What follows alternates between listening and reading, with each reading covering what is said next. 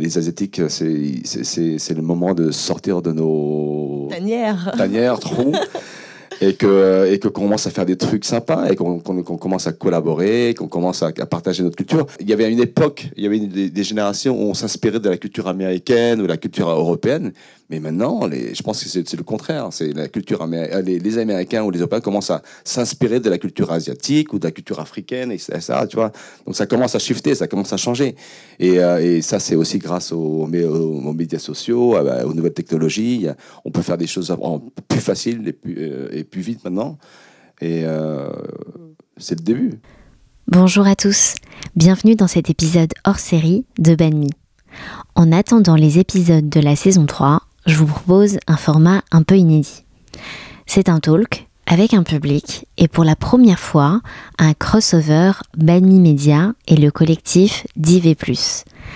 Alors DIV+, c'est une association qui a été créée par Kaname Onoyama, que j'ai rencontré et interviewé lors de l'épisode 28 de la saison 2 de Banmi. DIV+, fait la promotion de la diversité et l'inclusion dans le milieu de l'audiovisuel et du cinéma, devant et derrière la caméra.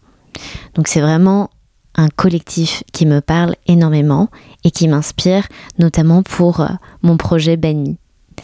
Alors pour ce crossover Banmi Media slash DV+, nous avons abordé le thème Écrire sa double culture entre la France et l'Asie, comment s'inspirent les réalisateurs de la diaspora asiatique?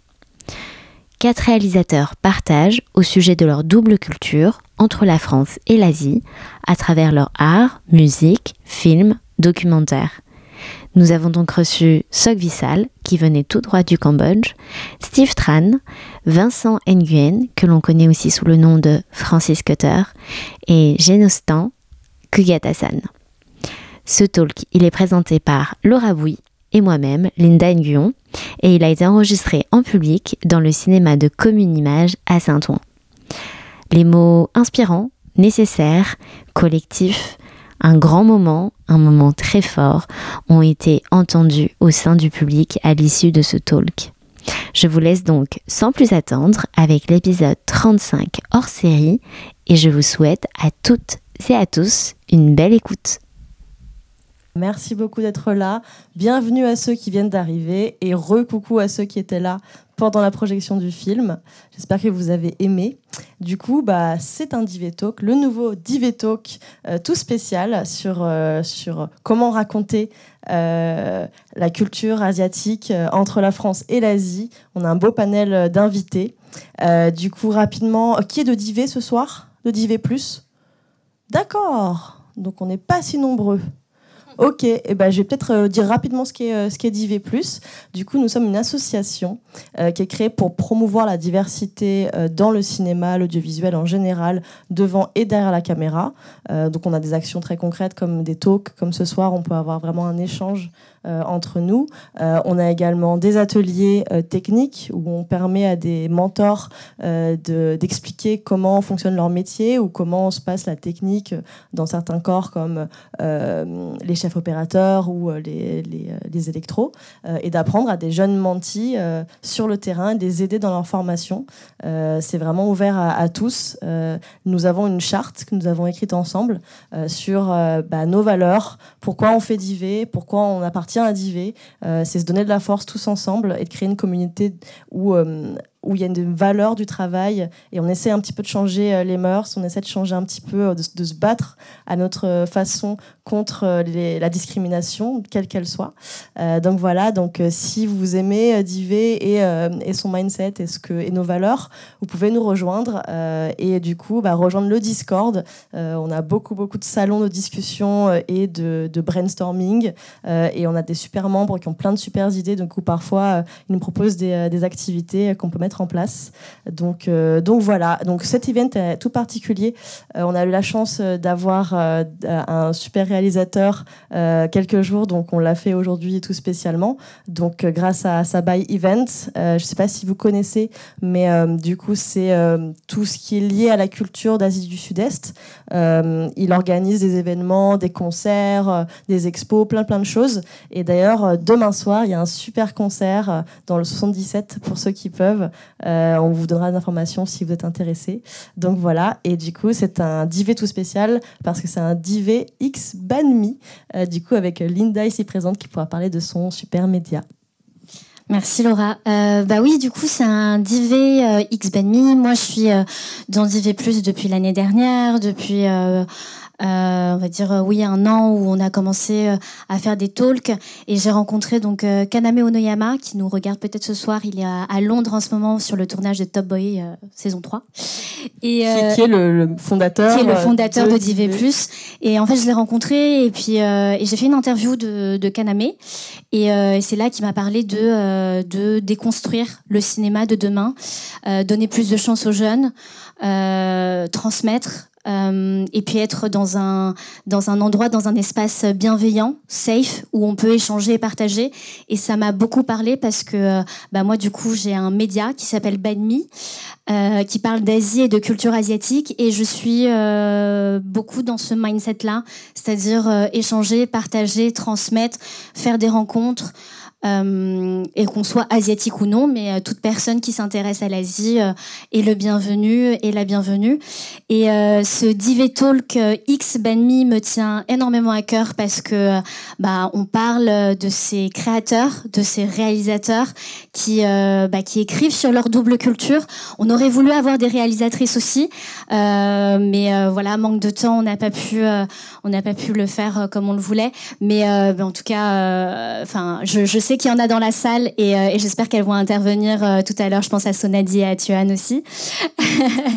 Euh, et, donc du coup, oui, ce, cet event et ce talk me tient à cœur parce que ça réunit en fait la déconstruction de, de ce qu'on voit du cinéma de demain et on va le faire avec des gens qui vont parler de leur double culture, de leur retour à leurs racines et, euh, comment mettre en place tout ça avec des moyens d'action. Et donc les Div Talk, c'est un moment, euh, un moment où on partage, où on échange, où on discute, mais c'est aussi un moment où on se donne euh, des actions concrètes pour que tous ensemble on puisse, euh, on puisse euh, bah, changer les choses.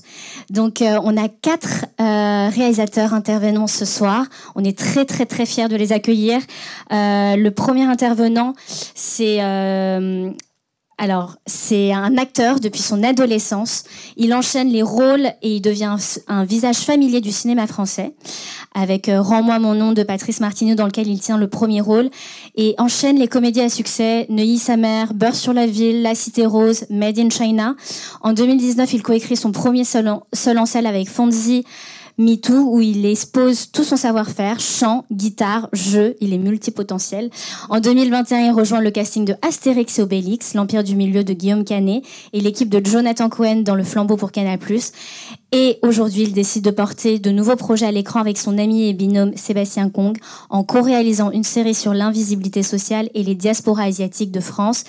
Merci d'accueillir Steve Tran.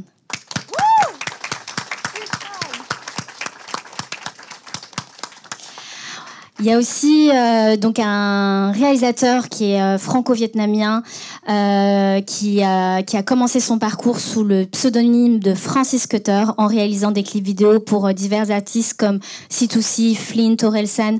Il aborde ensuite le format documentaire lié notamment à ses origines vietnamiennes et durant six ans, il suit le beatmaker et compositeur Nodé dans sa quête artistique et identitaire qui le pousse à quitter la France pour aller vivre au Vietnam.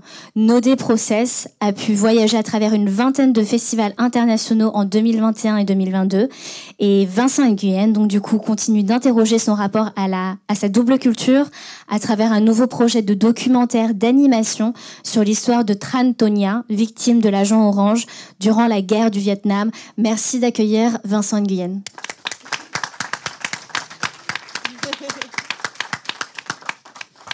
Alors, on a aussi un réalisateur, mais il est directeur créatif et artistique, producteur également de musique et de films. Il est né au Cambodge et quitte son pays en 1975 pour la France en tant que réfugié de guerre. En 93, il retourne au Cambodge pour s'y installer définitivement. En 2005, il fonde Clap Your Hands, le premier label de musique hip-hop et alternative au Cambodge. Il a produit, coproduit, réalisé, co-réalisé quelques longs métrages cambodgiens de 2010 à 2019, dont un des films que vous avez vu tout à l'heure. Euh, et du coup, je vous demande d'accueillir Sok Vissal.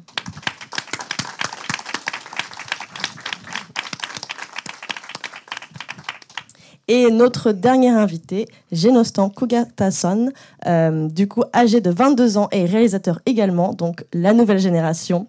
Il commence par des clips, puis intègre l'école Courtrage mais en session réalisation en 2019.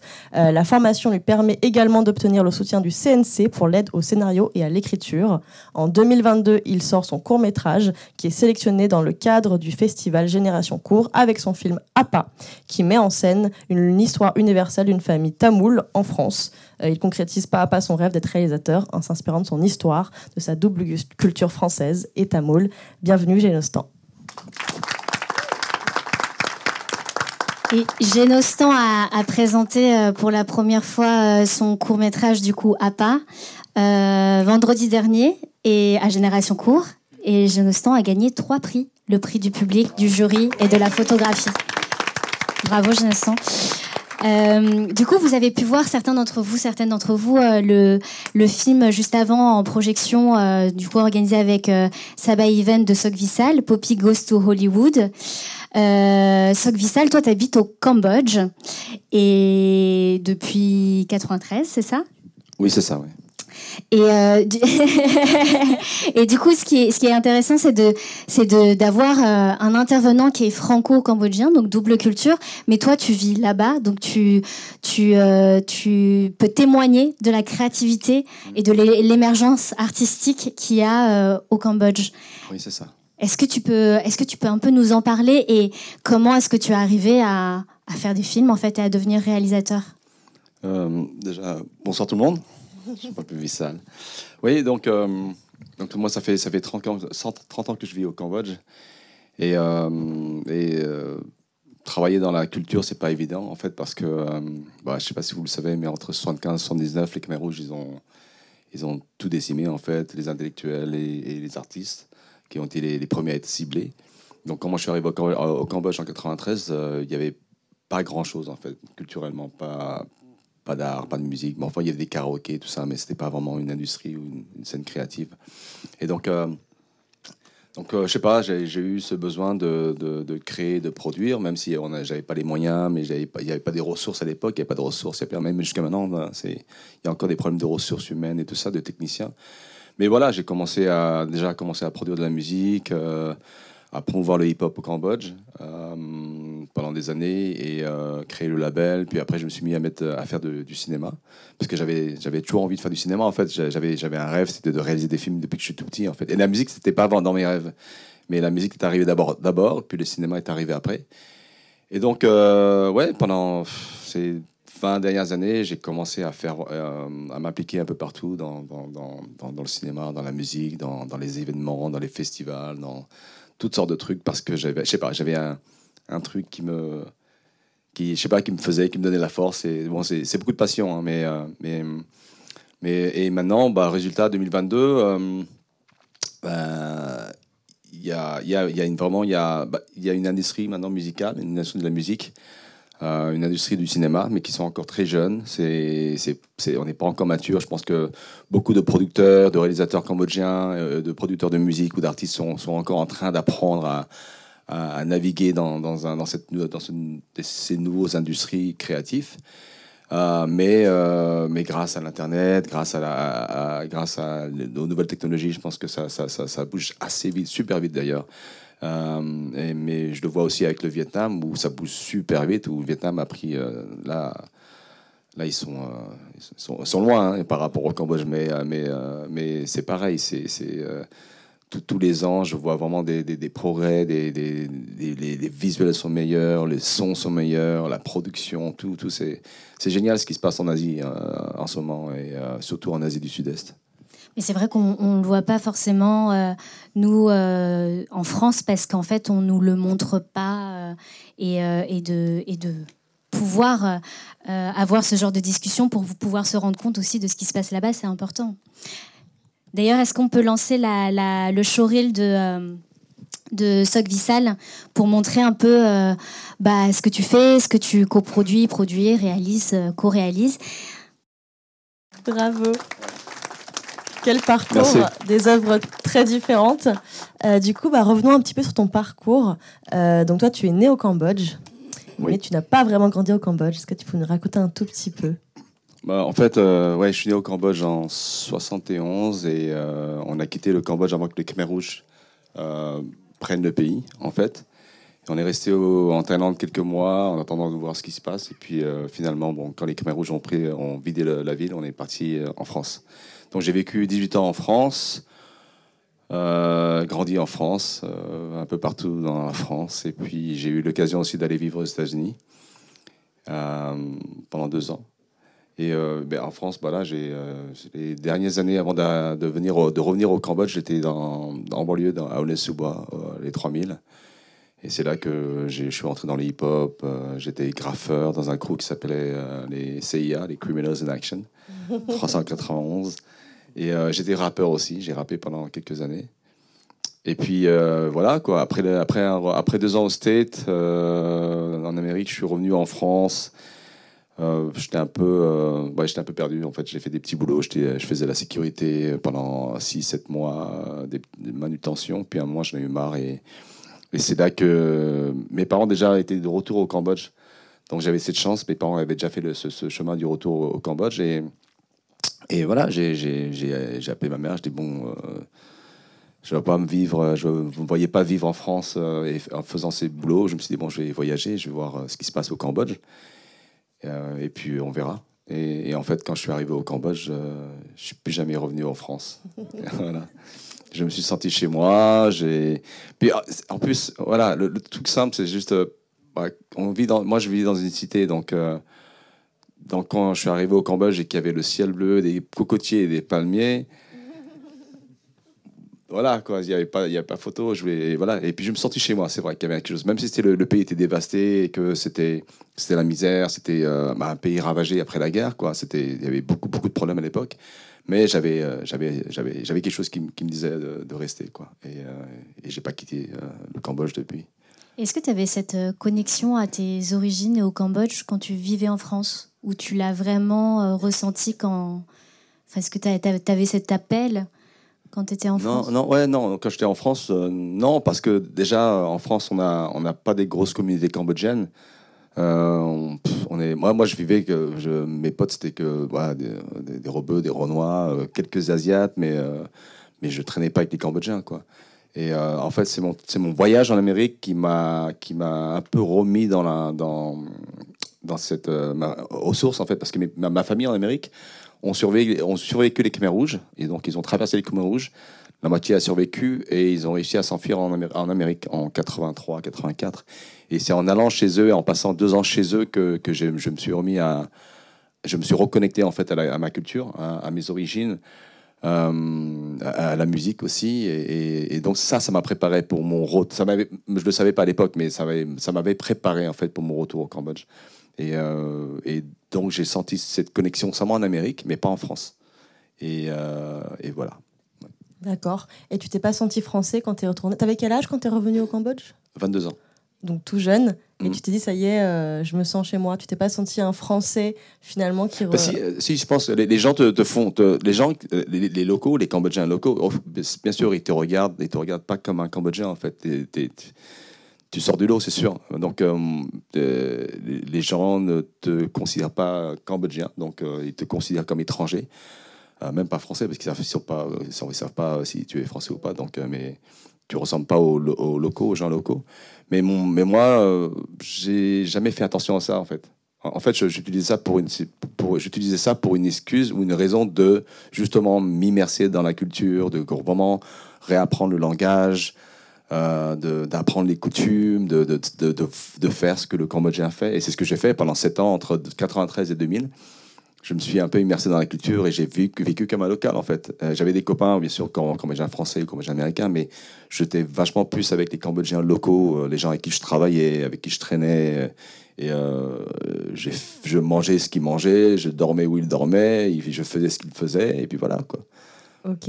Et du coup, donc tu étais euh, artiste euh, du mouvement hip-hop finalement euh, en France.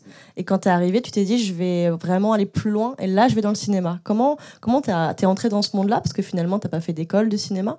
Tu n'avais pas de contact là-bas? Comment ça s'est passé? Bah,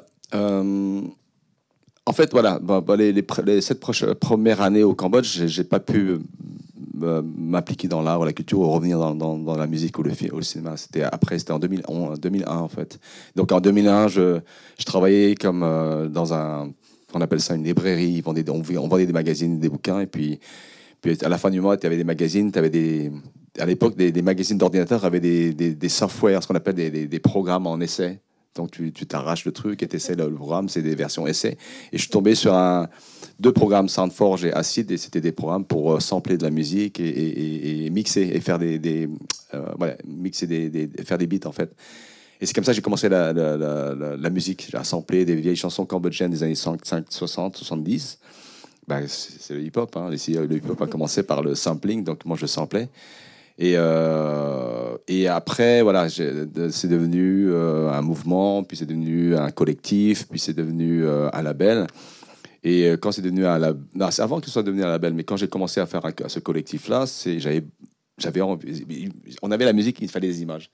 Et donc, c'était l'opportunité pour moi de, de, de, commencer à faire du film, en fait. C'est ce que je voulais faire depuis tout petit. Et la musique, c'était même pas un rêve, en fait. Ça arrivait comme ça.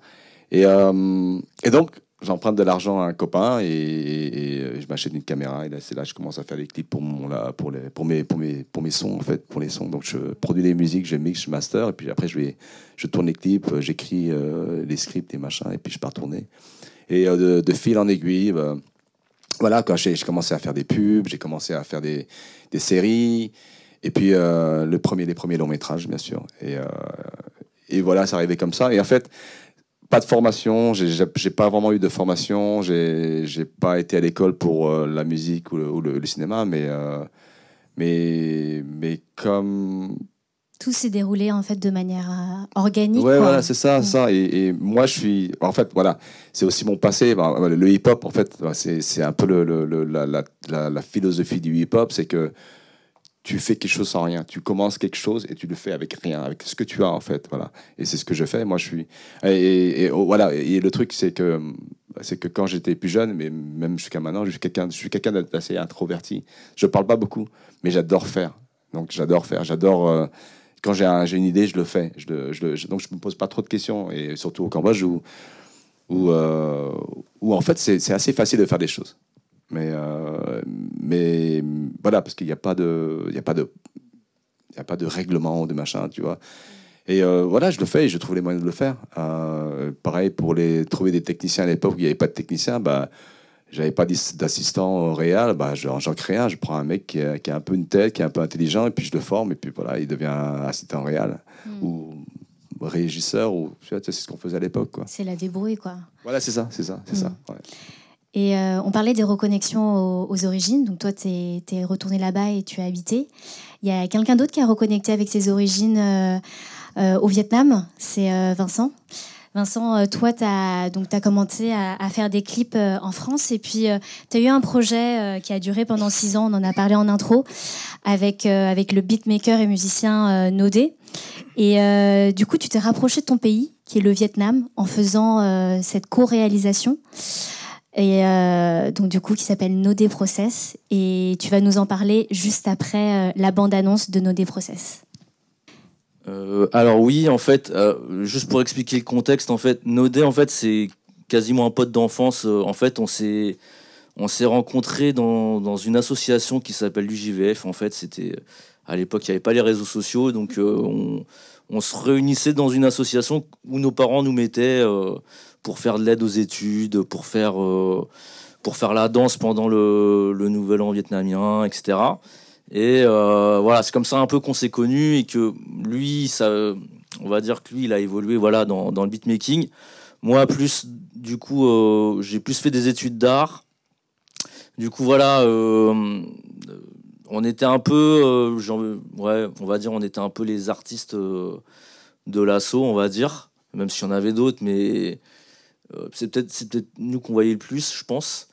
Et, euh, et du coup, euh, il a évolué dans son coin. Voilà, comme il dit, ça faisait, ça faisait 10 ans qu'il faisait du beatmaking. Moi, en parallèle, j'ai fait des, voilà, j'ai plus fait des clips, comme tu disais. Et mais on n'a jamais, enfin, si quand même, mon premier clip finalement, c'est un, c'était un son que lui avait fait et c'était un son pour Flint et Orelsan. Donc, euh, c'était voilà, il, c'était pas un projet, c'était un projet indépendant, mais ils avaient pas, ils, avaient, ils trouvaient pas de, ils réalisateur. Donc moi, comme j'étais encore étudiant, ils m'ont, ils dit, vas-y, est-ce qu'il y a moyen que tu, nous fasses, tu donnes un coup de main pour ce truc?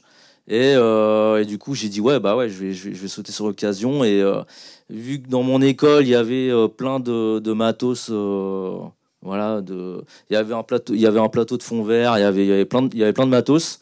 On a profité de ça et ce clip-là est devenu un peu ma carte de visite, quoi. Et euh, du coup, euh, c'est grâce à ça que j'ai fait pas mal de clips. Et euh, Nodé, lui, bah voilà, lui, il a fait son parcours euh, avec les rappeurs comme Youssoufa, comme bah voilà Flint. il a, il en a fait, il a, il a même bossé avec des youtubeurs. Enfin voilà, il a, il a, il a fait son petit, son petit milieu dans son coin, moi dans mon coin.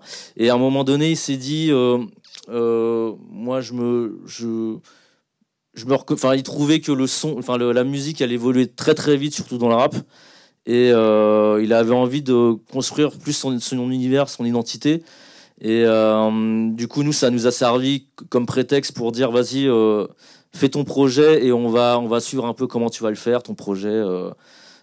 plus en rapport avec voilà ses racines vietnamiennes c'est une quête identitaire aussi euh, musicale parce qu'on voit qu'il passe aussi à de l'alternatif euh, en Chine. Euh. Oui, oui, c'est ça. En fait, il, a voulu un peu s'affranchir de ce qu'on pourrait appeler le rap game en fait français. et voir plus voilà des artistes un peu plus alternatifs bon on verra on le voit dans le docu mais il fait la rencontre d'un d'un performeur chinois contemporain en fait qui est assez assez fou et euh, voilà, c'est un univers un peu queer, un peu LGBT, euh, mais en Chine. Donc euh, c'est encore, enfin c'est encore plus original quoi. Et il a dit vas-y, je vais, je vais le suivre. Et on va faire, on va faire la musique pour ce qu'il faisait, c'était des opéras avec bon des gens qui, des gens limite qui pissaient sur scène. Enfin c'était des trucs très bizarres, mais il s'amusait comme un fou et du coup on a un peu capté ça. à ce moment-là, c'était, on j'étais pas encore en mode documentaire, mais je dis, ouais, vas-y, on va, faut, faut, faut, quand même essayer de raconter ce qui, ce qu'il est en train de filmer ça. Et euh, d'ailleurs, on verra dans le documentaire que lui aussi, c'est pour le, pour les, pour ce, cet artiste-là qui s'appelle Tian Shen, il s'est aussi mis à nu. Euh, oui, voilà, il y a, y a, un clip, voilà, c'est un clip assez choquant, on va dire, qui peut choquer les gens. Mais moi, j'adore voir ce clip au milieu de ce documentaire parce que euh, c'est ce qui fait partie de son processus aussi de de, euh, de sortir de sa bulle et de se dépasser, voilà, euh, d'aller à la rencontre voilà d'autres artistes qu'on voit pas en France. Et ça a été l'élément ouais déclencheur. Donc du coup, voilà, il y, y, a eu cette rencontre. Et à partir de là, c'est là qu'il a commencé à plus faire une résidence artistique en Grand Chine. Et on s'est dit, vas-y, bah on va on va continuer de te filmer. Voilà, ça s'est fait un peu de manière, comme tu dis, aussi organique. Mm. Euh, il y avait il y avait Maël aussi qui est là et euh, qui était aussi un pote de l'UJVF qui lui montait sa petite boîte de prod donc on s'est dit vas-y euh, vas-y on on le fait on a, on a réussi à avoir une petite subvention de la SACEM vas-y on paye des billets et puis on on va te suivre un peu dans ton périple quoi. Mais voilà ça s'est fait vraiment en fonction de lui c'est sa progression. Euh, et il y a la troisième partie. En fait, c'est en trois, c'est en trois parties. Oui. La partie c'est plus en France, la deuxième partie à, en Chine. En Chine voilà, Et vraiment la troisième partie où là, il reconnecte complètement avec euh, voilà. bah, son mm. pays, enfin ses racines. Et c'est ça, oui. Et toi aussi, tu as reconnecté avec tes racines, euh, le Vietnam. Alors moi, je, moi, ça s'est fait un peu progressivement. Moi, moi, quand j'ai fait ce documentaire, je, je m'étais vraiment dans une démarche où je le faisais pour mon pote Nodet et je voulais juste voilà, qu'on fasse quelque chose qui, euh, qui lui plaise et qui, voilà, lui, que lui puisse s'exprimer comme il a envie de s'exprimer euh, par rapport à son processus. Et euh, j'étais, on va dire, j'étais dans, plus dans le jus de produire quelque chose de, de satisfaisant, quoi. Et en fait, de fil en aiguille, sa, vie, elle a un peu basculé aussi là-bas. c'est, en fait, il a rencontré bah, sa femme au Vietnam aussi qui est en fait une rappeuse euh, vietnamienne qui s'appelle Suboy, qui est hyper connue là-bas en fait. Donc euh, moi, moi, ce que je raconte, c'est que en fait, euh, l'histoire qu'on raconte, c'est un peu un mec un peu perdu, un Parisien qui, qui, boit et qui fume et qui sait pas ce qu'il a envie de faire, et ça se finit un peu en conte de fait quoi. Donc du coup, du coup, c'est là qu'on a pris conscience que voilà, là, il y a un début, il y a une fin, on peut, on a, on a réussi à raconter quelque chose. Et quand on a pu le diffuser en festival, c'est là où on s'est rendu compte que bah, son histoire, euh, elle a parlé à beaucoup de gens et euh, enfin beaucoup de gens ont été hyper touchés. Ils sont ils sont dit euh, voilà. Enfin moi je me suis posé même question que lui à, ce moment-là et enfin en, ce moment je me posais même question. Et voilà voir quelqu'un qui a osé bah, tout lâcher en France pour suivre de sa passion sans vraiment savoir où il allait et finalement arriver à une issue qui est peut-être pas forcément celle qu'il avait prévue. Mais qui est quand même heureuse, bah voilà, c'est ça, ça, ça touche beaucoup de gens et et moi, c'est en voyant en fait comment ça a touché tous ces gens au festival que je me suis dit ouais, euh, en fait, euh, moi, je, je commence à, sentir ce processus ou même la réalisation en France. Je me sens un peu pas dépassé, mais je vois qu'il y a plein de nouveaux réals là, voilà, comme lui là. Euh, c'est devenu très facile de, voilà de en France de de voilà de, de, réaliser de réaliser pour des, des, rappeurs émergents et tout. Moi je m'étais un peu coupé de ça aussi. Et donc là, pareil, un peu comme lui, je me suis dit, bah en fait, qu'est-ce qui me caractérise moi aussi finalement, c'est que je suis, je suis vietnamien, donc euh, du coup, euh, du coup, c'est plus comme ça, c'est en passant par cette étape de, de remise en question de, de, ma place en France aussi, parce que voilà, c'est une carrière de réalisateur, c'est euh, fluctuant et surtout en clip où c'est quand même des carrières relativement éphémères. Euh, fallait que j'évolue et moi voilà c'est plus effectivement en me disant bah voilà faut que j'assume je suis je suis vietnamien et, et en fait c'est une richesse quoi. Enfin en fait moi cette richesse vietnamienne je la gardais plus dans ma vie du, de tous les jours dans mes potes euh, dans ton intimité voilà. et c'est pour ça voilà moi mon, quand je réalise je réalise sous le nom Francis Cutter déjà ça veut dire quelque chose c'est que j'effaçais déjà un peu mon, mon nom de pourquoi tu as changé ton nom justement? Euh, alors bon, on va dire qu'au début c'était un peu, je, ne veux pas dire par euh, par blague, par troll, mais euh, en gros moi le, je me suis dit il fallait que je me trouve un storytelling en tant que réalisateur, et moi je disais en fait je suis le petit-fils de l'inventeur du cutter, et en même temps je suis fan de Francis Huster, donc du coup je voulais mélanger, j'ai voulu mélanger mes deux mes deux hobbies pour raconter mon histoire quoi. Ok. Et ton documentaire, du coup, il a fait les festivals, c'est ça? Euh, Oui. Euh, ça, en fait, en fait, voilà. à, la base, c'était, ça devait être une web série en fait qu'on a diffusée en trois épisodes euh, sur YouTube. Et après, vous l'avez retiré? On l'a retiré. En fait, voilà, moi, moi on, on l'a retiré parce que moi, j'ai compris qu'on avait un vrai début, une vraie fin, et qu'il fallait tout réunir en en un film. un film. documentaire. Et euh, voilà, et même, euh, tu vois, la, la séquence qu'on voit au début, c'est euh, c'est ça qui, c'est en faisant cette séquence que je me dis bon, cette séquence, on va la mettre. en fait, c'est la fin qu'on met au début, c'est une boucle. Et, et du coup, à ce moment-là, je me dis bon, ça, on a quelque chose qui, tient debout, mettons-le en festival et voyons ce que ça donne, quoi. Et bah, on a eu, on a eu raison, on l'a fait, on était trois à se concerter. Hein, je suis pas le seul à, à m'être dit ça, mais en tout cas. Euh, c'est aussi Dawn aussi par son parcours qui a permis ça. Mais voilà, euh, on, l'a fait à ce moment-là. Quoi. Ok. Et il y aura une diffusion publique euh, prévue? Bah, En fait, là, on s'est contenté de beaucoup le diffuser en festival, parce que ça permet aussi d'aller directement à la rencontre du public et tout. Ça aurait été cool qu'on aurait pu qu'on puisse le projeter peut-être une prochaine fois, peut-être. Mais là, voilà, par exemple, là, on part au Vietnam, on va le projeter au Vietnam, là. Donc euh, il y aura Souba, il y aura, il y aura tout le monde et ça va être euh, la fête. Et c'est pas moi qui m'en occupe, mais en gros oui, on va, on va le mettre euh, en public à un moment donné, mais voilà, fin de l'année, je pense, ou courant 2023. On communiquera alors. Ouais, bah voilà, super, ouais. Ce qui est marquant aussi dans ce, dans ce documentaire, c'est que quand vous l'avez projeté, vous, je sais que vous l'avez projeté à Ici Vietnam, c'est c'est un, un, comment dire, un festival de, de réalisateurs euh, d'origine vietnamienne, de la diaspora ou du Vietnam. Et, euh, et moi, j'ai été voir, euh, du coup, c'est là que j'ai découvert nos des process. Et moi, vraiment, ce qui m'a marqué, c'est waouh, je vois à l'écran, genre, une personne vietnamienne qui, qui, qui, se pose des, qui se pose des questions sur ce qu'il est en train de, de, devenir et surtout bah, qui va à la rencontre et qui embrasse en fait ses origines, sa culture, même s'il parle pas très bien la langue, mais il y a quelque chose qui, qui le touche en fait. Et c'est pour ça qu'aujourd'hui, bah, il est resté là-bas. Oui, oui, oui. Enfin, et même de toute façon, assez tôt, euh, il, a assumé en fait, euh, voilà, sa double culture euh, vietnamienne dans tous ses projets en fait. Même quand il bossait avec Youssoufa, il mettait des, des samples vietnamiens.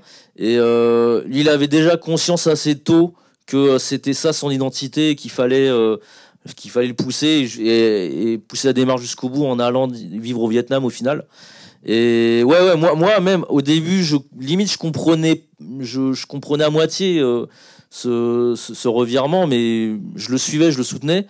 Mais voilà, il, quitte quand même un écosystème entre guillemets en France où il avait son, il avait tous ses contacts. Il voilà, il, était à deux doigts de, signer, euh, voilà pour pour euh, un mec qui s'appelait Teufa, qui, qui, qui voilà qui, qui est sommité dans, dans, dans le français.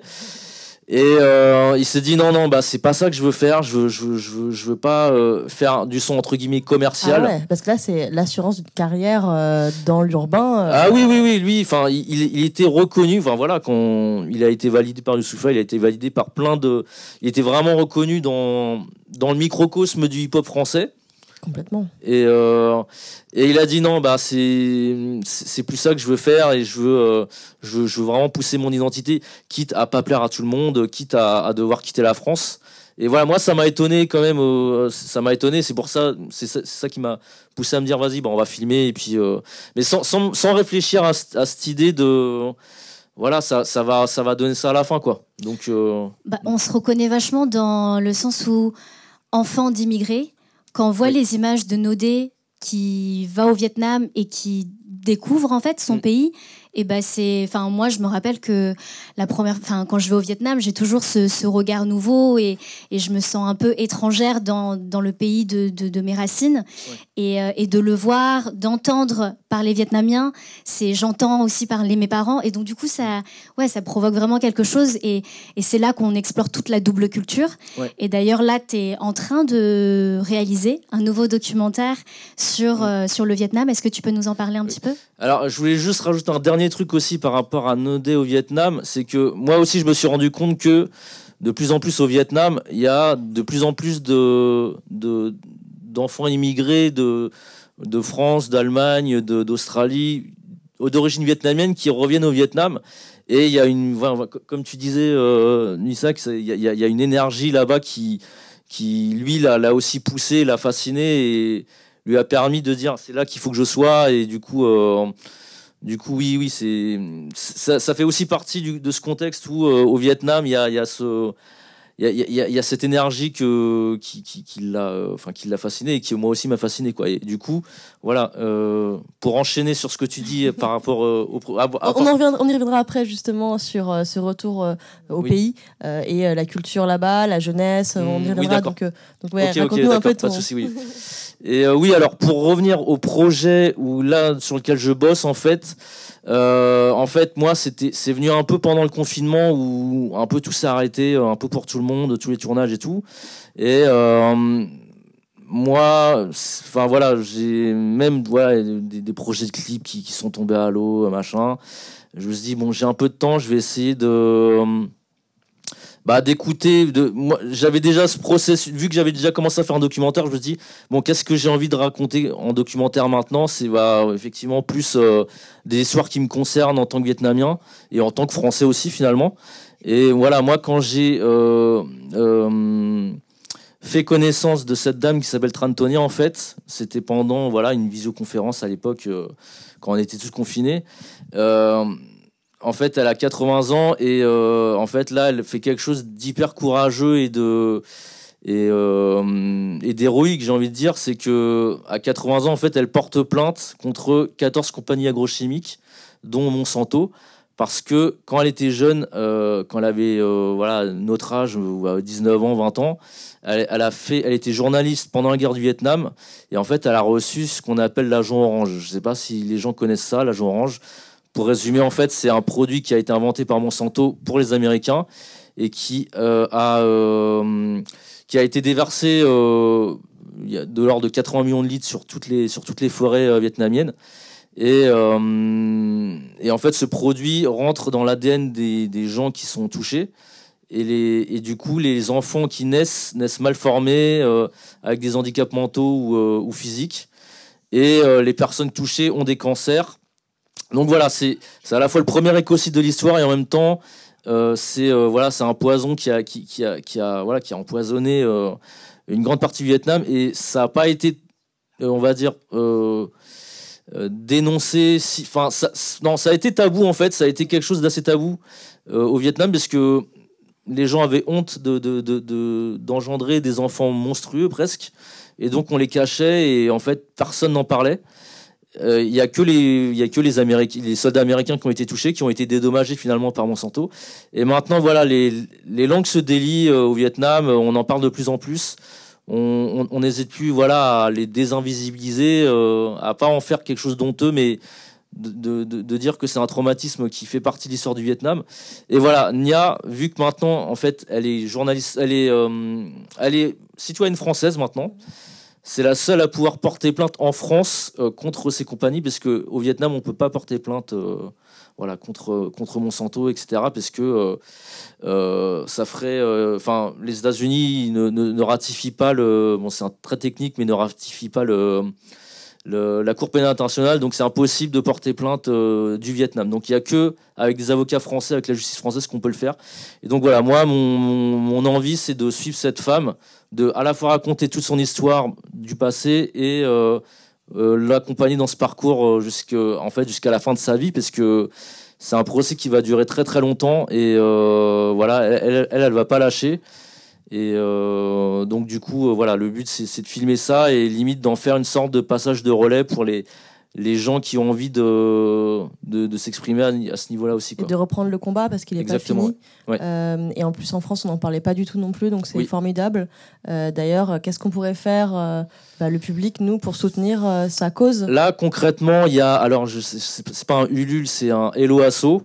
Euh, tapez Trantonia, Hello Asso, euh, je crois, ou Comité de soutien Trantonia, ou Agent Orange, euh, ou Collectif Vietnam Dioxine aussi, c'est le collectif qui, a permis en France de sensibiliser sur ce, drame. Et là, en ce moment, le plus compliqué, c'est de payer les frais d'avocat, parce qu'en fait, maintenant, ça fait plus de 8 ans que ça dure, en fait. Et les avocats, ils ont été, euh, ils ont été formidables. Enfin, ça fait, voilà, ils ont, euh, ils ont suivi le truc pendant 8 ans. Et là, ils vont au Vietnam, là, fin octobre. Moi, je vais les suivre aussi. Et euh, ils continuent, de, ils continuent de, de la soutenir et de, de, faire en sorte que ce procès soit médiatisé. Mais il y a des frais d'avocat incompressibles. Donc, c'est là où on peut l'aider en ce moment, c'est sur ces, sur, ces questions de frais d'avocat, quoi. Bah, bravo pour cette pour ce nouveau projet. Euh, ouais, c'est vraiment un projet qui me tient à cœur, donc mm. ouais, euh, je suis contente de pouvoir en parler là en tout cas quoi. Et euh, du coup, on, parlait tout à l'heure en fait de, de, reconnecter avec ses origines, sa culture, d'être entre ses doubles, sa double culture. Et il y a quelqu'un qui l'explore très bien, c'est Genostan. parce que Genostan, toi, tu es tu es jeune réalisateur, tu as fait l'école Courtrage-May et tout de suite, en fait, euh, dans, tes, dans tes projets, tu as visibilisé euh, ta communauté, ta moule.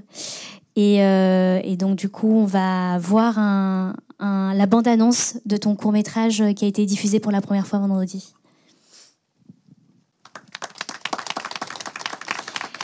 Et comme je l'ai dit en intro, euh, le court métrage de James a eu euh, trois prix euh, vendredi dernier prix du public, prix du jury, prix de la photographie pour le festival Génération Court. Donc bravo.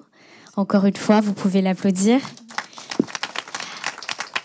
Génostan, toi, as fait, tu fais partie de la promotion de l'école Courtrage Mai 2019-2020. Comment tu t'es retrouvé dans, dans, ce, dans, dans, cette école? Et à quel moment tu su que tu voulais être euh, réalisateur? Alors, moi, quand je suis rentré dans le cinéma, euh, c'était pas pour devenir réalisateur, c'était pour devenir acteur en fait.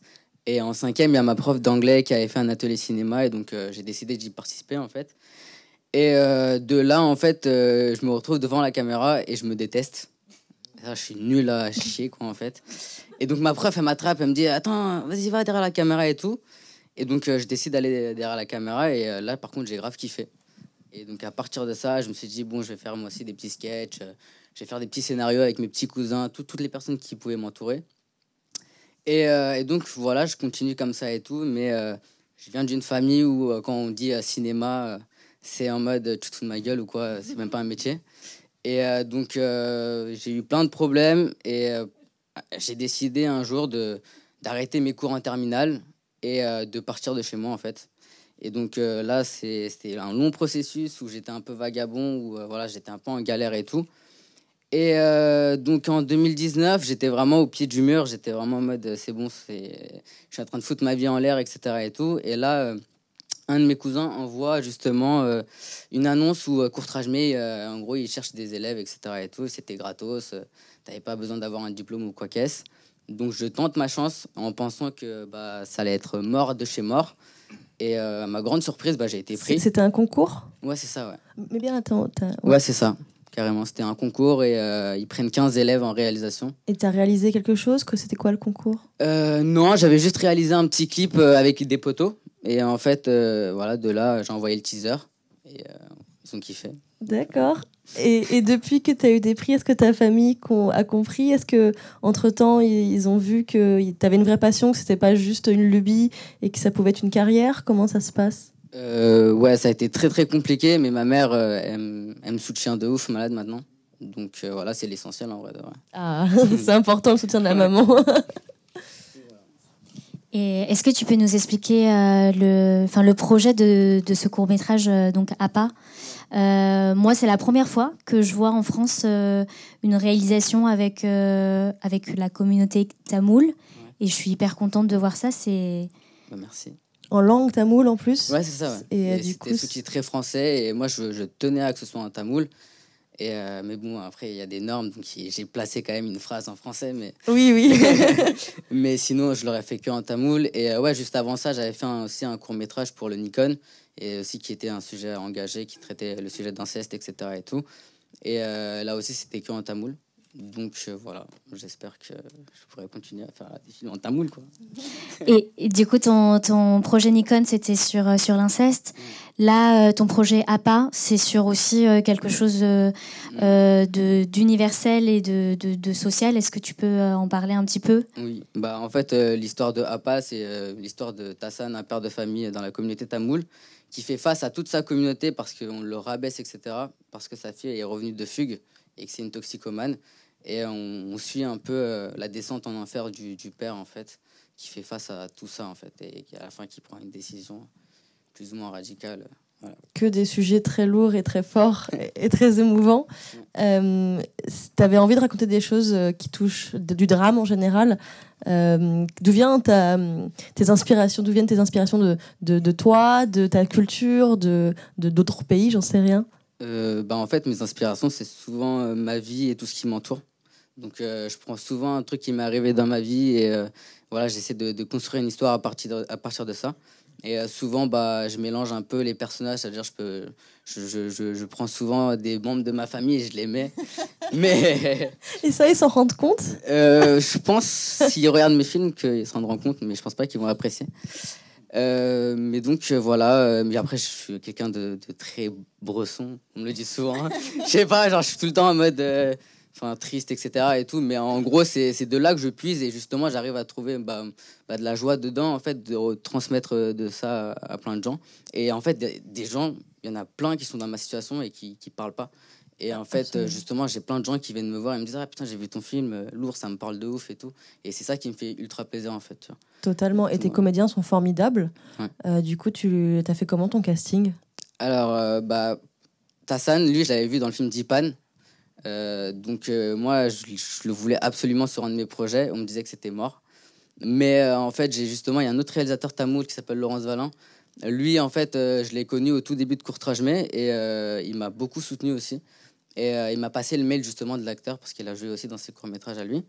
Et euh, donc, j'ai envoyé un mail au culot et tout et il a accepté. euh, donc Comme quoi, c'était faut toujours demander, même si on croit que c'est mort. Ouais, hein. c'est ça, ouais. Et euh, bah, après, Prasanna, c'est une actrice, bah, elle a joué sur Afon, sur mon premier projet, et euh, c'est aussi une pépite, voilà, elle joue trop trop bien. Donc voilà, je l'ai- elle suit encore sur tous mes autres projets, elle va me suivre, c'est sûr. Et euh, voilà, Tara aussi, Tara, c'est aussi euh, une personne que j'ai rencontrée dans le casting, etc. Et tout. Qui est Mais- superbe. Ouais, c'est une personne formidable qui m'a vraiment suivi, même après le projet, etc. Et, tout, et euh, qui a été aussi vraiment le rôle de la maman pour moi sur tout le projet, quoi, tu vois. Un très beau rôle de femme, de mère. Mm. C'est rare. Il y a un côté très réaliste, très brut. Mm. dans ces scènes de famille et pourtant une très belle image. Mm. Euh, et du coup, c'est c'est bien d'avoir ces, ces nouveaux visages-là. C'est rare et on est content de voir ça aujourd'hui. Ouais, c'est lourd, ils sont talentueux de ouf, c'est eux qu'il faut remercier. Ben, c'est aussi euh, grâce à toi de, de, de- d'écrire en fait, et de réaliser ces projets qui vont permettre de visibiliser encore plus euh, la communauté taboule et, euh, et en parlant de, de visibilité, euh, Steve, euh, toi tu as plein de choses à dire parce que tu es acteur depuis euh, 20 ans dans le cinéma. Tu as commencé euh, très jeune. En 1999 Que des transitions incroyables, Linda. Ouf Et, euh, et, ton sujet de, visibiliser les, invisibilisés, c'est, aujourd'hui ce qui te porte à cœur. Et dis-nous, euh, avant qu'on, montre ce que, tu as à nous euh, offrir ce soir, un peu comment s'est passé ce processus. En fait, ça fait voilà, ça fait 23 ans que je suis dans le cinéma français. Donc j'ai commencé avec un rôle principal. Tout à l'heure, elle l'a dit en me présentant, qui s'appelle Rends-moi mon nom. Je jouais un, un sans-papier qui cherchait sa carte de séjour. Donc finalement, ça, dire, ça en dit très long sur ma carrière parce que euh, bah, c'est 23 ans de commissaire Moulin, de Julie Lescaut, d'exister en fait à tout prix, de vouloir jouer quelque chose. Euh, et après, bah, j'ai fait pas mal de comédies. Non pas parce que j'ai choisi de faire de la comédie, c'est parce que souvent, bah, les minorités, on les met dans les comédies. Euh, Surtout les Asiatiques d'ailleurs. surtout les Asiatiques, soit le serveur 3, qui va amener euh, une assiette de riz cantonné au rôle principal blanc, euh, ou soit l'épicier, parce que qui va donner des informations, parce que le policier blanc a une enquête. Euh, après, bah voilà, tu vois, je fais une petite parenthèse hein, sur ça, parce que c'est cool, Indochine, euh, l'amant et tout ça, c'est cool. Mais ça raconte toujours la même histoire. C'est toujours l'histoire d'un soldat blanc qui va, excusez-moi pour le terme, va se taper une tonkinoise. C'est comme ça que je résume ces films. Et euh, quand j'ai vu des films américains sur la guerre, bah, nous, on est tous des méchants. Euh, et voilà. Et le cinéma français, j'ai l'impression que c'est un brownie un peu raté. C'est-à-dire qu'il y a beaucoup de farine, un peu de chocolat, un peu de beurre, et tout ce qui manque, c'est ce fucking jaune d'œuf. Et c'est nous, le jaune d'œuf. Et, et, je, et je trouve que voilà.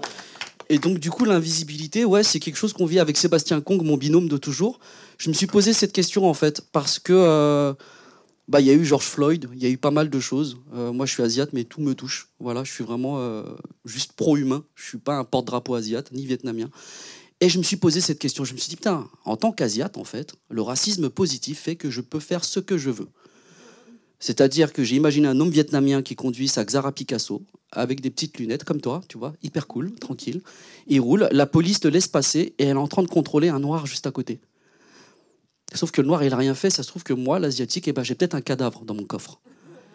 Et en fait, on est parti de ce truc-là avec Sébastien et on s'est mis à écrire euh, ça, en fait, euh, pour, euh, pour humaniser, en fait, une, une, une communauté trop souvent invisibilisée. C'est ça, et changer la narration effectivement de, de cette communauté, de l'image qu'elle renvoie, et de se dire, bah, et si? Et si le monde n'était pas fait? comme ça? Bah ouais, parce qu'en fait, en réalité, on est euh, en- les Asiatiques, ils sont lisses, ils sont gentils, hein, ils sont bien intégrés, pas comme les autres. hein. Euh, Voilà, c'est ce qui se dit souvent, malheureusement. Et c'est un racisme positif. Glorifier une communauté pour chier sur une autre, ça s'appelle du racisme tout court. Donc du coup, euh, ouais, euh, il faut. C'est vrai. C'est très un bien peu cru, je suis désolé, je suis un peu cru. Il y a des mots un peu qui sortent. Je parle avec le cœur en fait. C'est mon côté Vandame. Mais c'était important pour nous de, de- de- d'invisibiliser, qu'on, qu'on arrête en fait de, de nous déshumaniser. On n'est pas lisse. On a des histoires aussi en fait euh, à raconter. Et on, a le droit de rêver aussi nous les Asiates. Dans son, dans, dans- tu vois, dans son intégralité, les Tamouls, les Asiates, on a le droit de, de jouer autre chose que des comédies ou être un faire-valoir en fait. Et, Voilà. quand, et quand on ne nous propose pas les rôles qu'on rêverait d'avoir, on écrit Oui, et on réalise. oui. Tu deviens co-réalisateur. co-réalisateur avec une équipe de fou dont on l'aura fait partie. En fait, je l'ai vraiment pas fait solo ce truc. Sans cette équipe autour, il y aura Il nous a quoi. tous débauchés. Ouais, et puis c'est cool parce qu'on a eu aussi l'aide de la communauté asiatique. On a Tang Frère qui nous a aidés. On a euh, d'autres. euh, euh, ouais, t'as dit wow, toi tu connais, tu vois. Ah ouais, wow, Tang Frère, tu vois.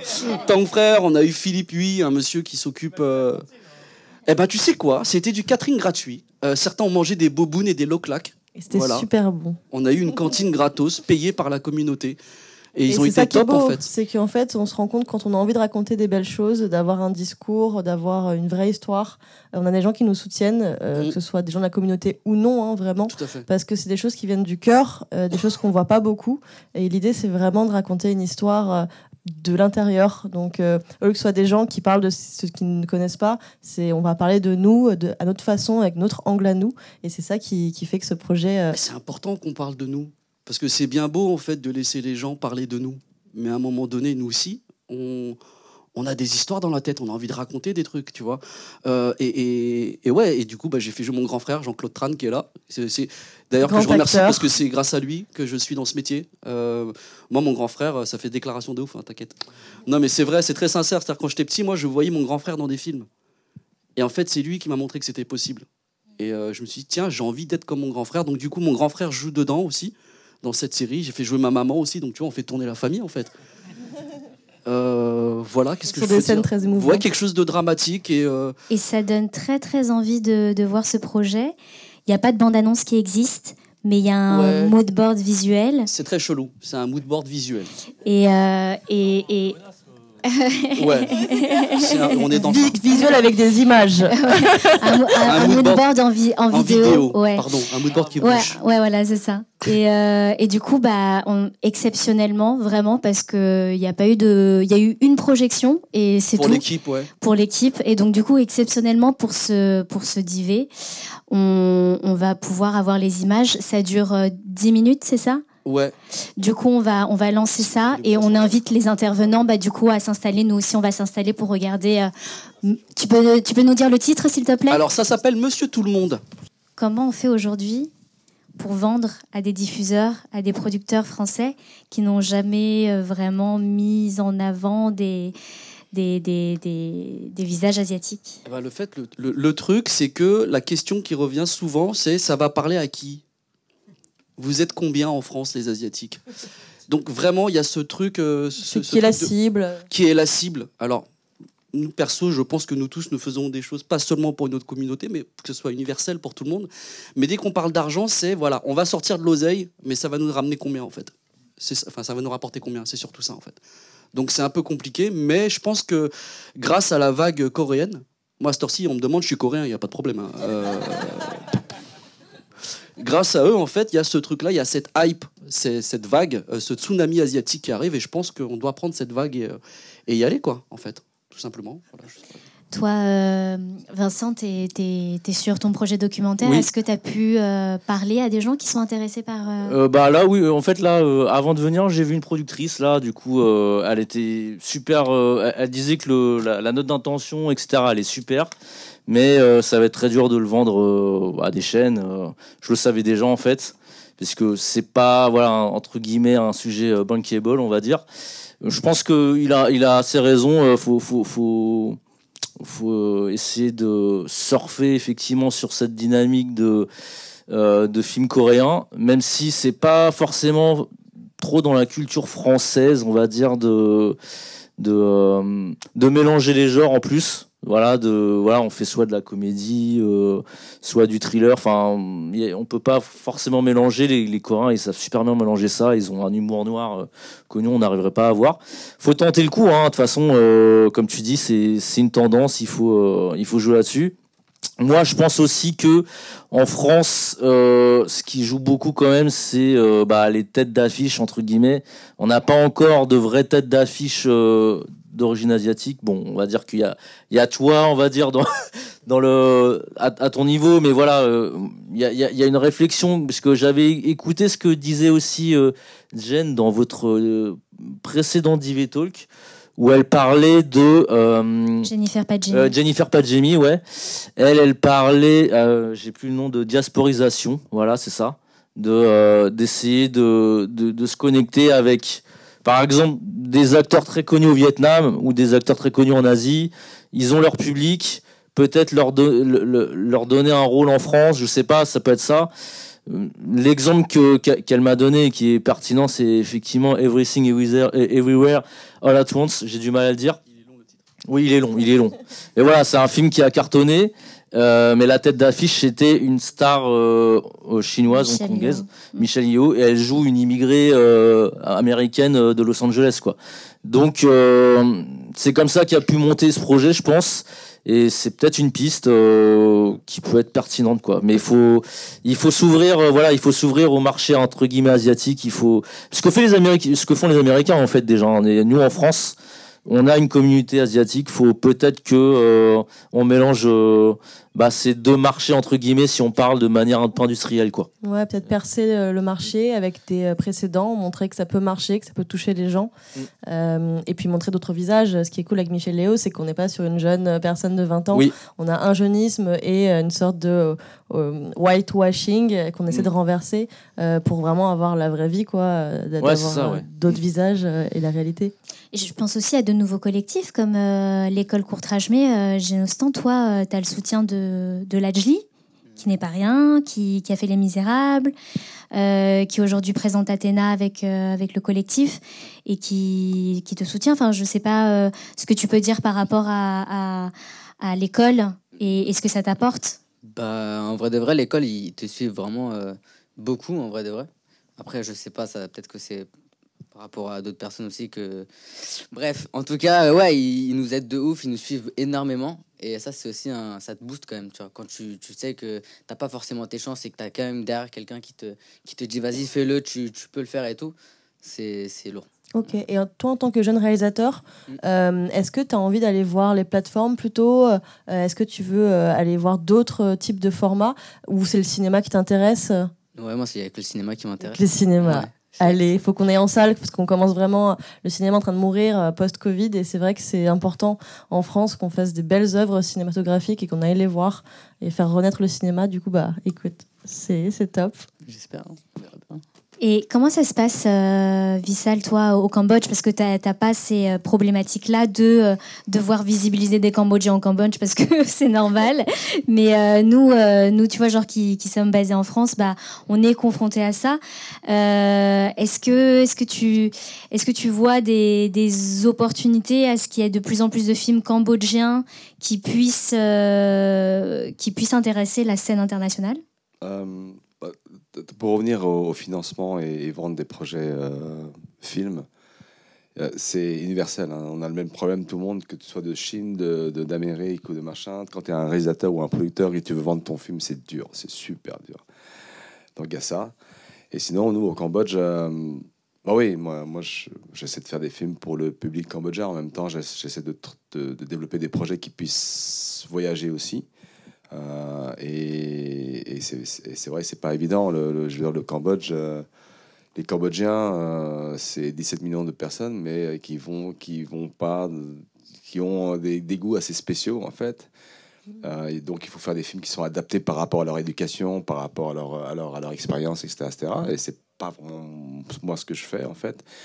Et, euh, et, sinon, à l'extérieur du pays, bah, tu as la diaspora, bien sûr. je ne connais pas les chiffres, mais il y a, je sais pas, il y a entre 500 000 et peut-être un million de Cambodgiens qui vivent à l'extérieur, qui seraient aussi euh, peut-être friands ou euh, peut-être demandeurs de, de, de, de nouveaux films cambodgiens, mais avec des meilleurs scripts, des meilleurs, euh, de, la meilleure, de meilleure qualité, etc. Ça. Donc, euh, il y a des choses à explorer. En fait, moi, je, moi, je pense que, ouais, il y, a, le marché, par exemple, ici, vous êtes, vous, vous êtes en France, donc vous pensez au marché français. Les producteurs, ils vont penser au marché français. Mais n'oubliez pas que vous venez du Vietnam et qu'il y a peut-être des choses à faire pour le Vietnam, des choses à faire pour le Sri Lanka et, la communauté sri-lankaise un peu partout dans le monde. Euh, il y, a des choses à faire, je pense, et après, il faut essayer. Et, ben, comme on disait tout à l'heure, l'Asie et puis les, l'Asie. Euh, les Asiatiques, en général, ça commence à devenir une espèce de mode maintenant. Je veux dire, euh, Elodie Young avec sa, sa série Declining Lady, ça, ça, ça, fait ils, ont, ils font saison 2 maintenant, donc euh, ça marche bien. Et les, personnages, c'est des, Asiat, des je crois, asiatiques ou des, des Philippines, ouais. Et donc, il y, a, y, a, maintenant, y a, ça, je pense que, moi, je sens qu'il y, y, y, a un changement, il y a un shift dans, dans, dans, ce qui se passe dans le dans, dans l'industrie. Et puis, et, euh, il, faut, il, faut, il, faut, il faut prendre euh, tous ces challenges comme des opportunités, en fait. Il faut trouver. Je pense qu'il y en a, il y en a, c'est sûr, sûr. Mais on, on, voit de plus en plus. Oui, Vincent, tu veux dire quelque chose? Euh, Oui, et je veux dire aussi pour les, les jeunes comédiens racisés, on va dire, de France, qui auraient envie, pour moi, il y a une possibilité. Enfin, c'est encore c'est pas encore, euh, c'est encore trop tôt pour le cinéma français. Mais pour moi, voilà, tout ce qui est euh, réseaux sociaux, tout ce qui est euh, faire du contenu sur Instagram, montrer ce que vous savez faire sur TikTok, etc. Pour moi, c'est ça la prochaine. c'est ça le prochain vivier, j'ai envie de dire, de nouvelle génération de, comédiens et c'est ça qu'il faut investir selon moi. Quoi. Moi, en tout cas, je, vois des, des jeunes super talentueux sur, sur TikTok, sur tout ça et, et euh, je me dis, il y a moyen de faire quelque chose. En plus, ils ont vous avez des statistiques. Si voilà, si vous arrivez à grimper votre euh, votre communauté, vous devenez bankable entre guillemets quoi. Et, euh, et en fait, des projets peuvent même se monter autour de vous. Après voilà, faut pas non plus tout miser là-dessus. Ça peut être un peu toxique aussi les réseaux sociaux. Mais si vous sentez que vous avez du talent, utilisez cet outil de la manière qui vous semble bien et ça peut fonctionner quoi. Vas-y. Ouais. Euh, non, il y a- non, on parlait de ça. Ouais, je- justement, tu as raison. Il y a, y a- y a une nouvelle, euh, y a, y a un nouvel écosystème, en fait. Voilà. Il faut, il faut, je pense qu'il faut, il faut apprendre à, à utiliser ce- cet écosystème où tout le monde peut devenir une star du, du jour au lendemain parce que euh, tu sais chanter, parce que tu sais danser, tu sais faire la cuisine et tout ça. Mais, euh, mais euh, donc, quand tu n'as pas le. Il faut le créer, le marché, en fait. Il faut créer la demande. Et, et nous, en tant qu'Asiatiques, je pense qu'il faut, il faut construire des ponts déjà entre euh, où on est là en France et nos pays d'origine déjà. Et puis après, construire des ponts entre nous, asiatiques en général. Et, après, voilà, essayer de faire des collaborations et, créer, ce marché en fait pour les films asiatiques. Voilà, il faut, il faut, voilà, il faut, voyager, il faut commencer à, créer ces ponts et je pense que c'est un des moyens. Après, je peux pas dire c'est c'est la solution ultime, mais mais euh, il y a des choses à faire et moi je le sens vraiment. Je veux j'en parlais avec euh, Eva euh, Nguyen, qui est la présidente de l'Institut français, des instituts français dans le monde entier hier, et, et je disais. Maintenant, des gens, des gens comme Frédéric Shaw, moi je parle de la communauté cambodgienne, hein, des gens comme Frédéric Shaw, euh, Elie Yang, il y a qui d'autre bah bon, ma- Maintenant, Aziz Kadel, je dis toi et, Steve, je pense que si vous, vous avez, vous avez les possibilités de mobiliser des gens, de, de- de- de- de- de- de- d'être des voix importantes pour, euh, pour, euh, pour justement pour pousser cette communauté, pour créer des événements, pour créer des festivals, pour parrainer des choses et chercher des financements, chercher des trucs et tout. Donc, euh, il y, a, il y, a, il y, a, il y a des solutions, je suis sûr. Mais euh, bon, moi, je vis pas C'est ici. ton ADN donc, euh, euh, hip-hop qui parle. Voilà, c'est ça. Moi, je vis pas ici. Moi, mais moi, je, Mais moi, je t'as vois- raison, c'est moi, ça je vois en des fait. opportunités. Moi, je vois des, solutions. Il faut trouver des solutions. C'est c'est en se réunissant Ouais. qu'on peut être encore plus fort.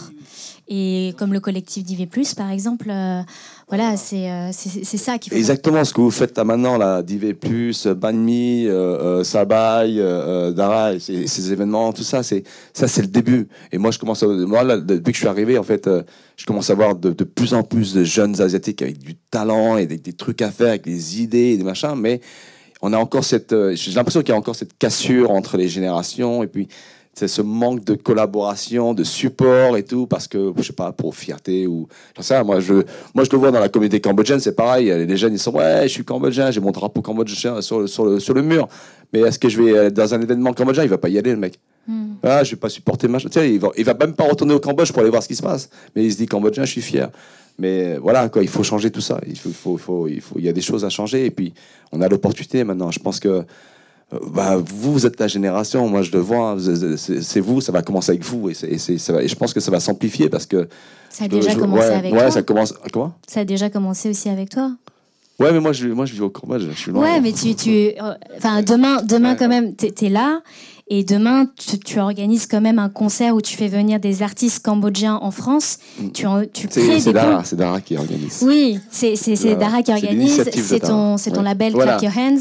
C'est tu as fait des choses là-bas, mais tu les ramènes aussi en Mais France. Donc voilà. euh, Mais c'est vrai, c'est vrai. Je pense que depuis que je suis revenu récemment, je vois vraiment plus de choses que je pourrais faire pour supporter justement ce, ce genre de projet, ce genre d'initiative, parce qu'il y a des choses à faire, parce que, parce que euh, déjà, un, je pense que les, les Asiatiques, c'est- le moment de sortir de nos Tanière. tanières, trous. Et que et que qu'on commence à faire des trucs sympas et qu'on qu'on- qu'on commence à collaborer, qu'on commence à, à partager notre culture. On en parlait la dernière fois, on disait maintenant, tu sais, euh, Maintenant, il y avait une époque, il y avait des, générations où on s'inspirait de la culture américaine ou de la culture européenne, mais maintenant, je pense que c'est le contraire. C'est la culture euh, les, les Américains ou les Européens commencent à s'inspirer de la culture asiatique ou de la culture africaine et ça, tu vois. Donc ça commence à shifter, ça commence à changer. Et, euh, ça, c'est aussi grâce aux, mé- aux- aux médias sociaux, à- bah, aux nouvelles technologies. On peut faire des choses plus faciles et plus, euh, vite maintenant. Et euh, c'est le début. Et aujourd'hui, je pense que c'est le début. Ce que fait Dara, c'est le début. Ça va, ça va, je suis sûr que ça va grossir. Et moi, je serai toujours là pour, euh, pour supporter, tu vois, parce que parce que parce qu'il faut il faut, faut bouger, il faut, faut faire des trucs. Bah, c'est ce que vous faites tous Ouais, les quatre. Hein. Euh, toi, euh, Steve, avec, euh, avec, avec votre, votre projet de série. Euh, Vincent, avec ton documentaire avec Trantonia pour visibiliser son combat. Et, et bien sûr, Génostan à mettre voilà, à l'écran la communauté tamoule, les, les cultures tamoules, etc. Qu'on, que, voilà, qu'on on, on en sait plus. Quoi. On, devoit, on devient moins ignorant grâce à vous. J'ai une dernière question avant de passer aux questions du public. C'est Aujourd'hui, donc on voit la culture coréenne avec Squid Game, Parasite, Netflix, etc. Euh, Il y, a, de plus en plus de séries, de films, euh, euh, comme, comme tu le disais, Vincent. Pourquoi, pourquoi ça va plus vite aux États-Unis qu'en France? Pourquoi aux États-Unis ils ont, ils, ils parient, ils font des paris et, ils y vont? Ils ont, on n'a pas l'impression qu'ils ont peur. Et en France, c'est encore difficile. Bah, en fait, on n'a pas du tout la même histoire d'immigration aux États-Unis et en France. Nous, en France, il y a un passé colonial. Voilà la différence, en fait. Et euh, voilà. Et je sais pas pourquoi là-bas aux États-Unis, les Asiates sont ar- archi. euh, archi successful, tu vois, ils sont euh, tous PDG, ils font tous des trucs, il y a le festival du cinéma asiatique, il y a des prix, euh, il, y a, il se passe beaucoup de choses, mais c'est parce qu'en fait, on n'a pas du tout la même histoire, en fait. Mais il y a, y aussi eu un, il y a eu un passé colonial euh, Bah ouais. aussi aux États-Unis, mais euh, Pas la même. mais c'est pas le même absolument même. et je pense que ça joue sur la culture. Euh, mais est-ce que en- dans le côté professionnel, dans, dans, dans l'industrie, vous vous voyez un peu une différence? Bah, oui, moi, moi, en termes de pur business, on va dire, euh, Netflix, ça, de toute façon, ça vient de- des États-Unis. Euh, ça fait euh, bah, plus longtemps que la France qui sont là. Ils ont, ils ont une concurrence, ils ont HBO, ils ont, tous, ils ont tout ça. Et euh, ils sont obligés d'être plus créatifs que, euh, leurs concurrents pour, euh, pour sortir du lot. Et donc, du coup, ils prennent plus de risques en termes de scénario et d'écriture de personnages.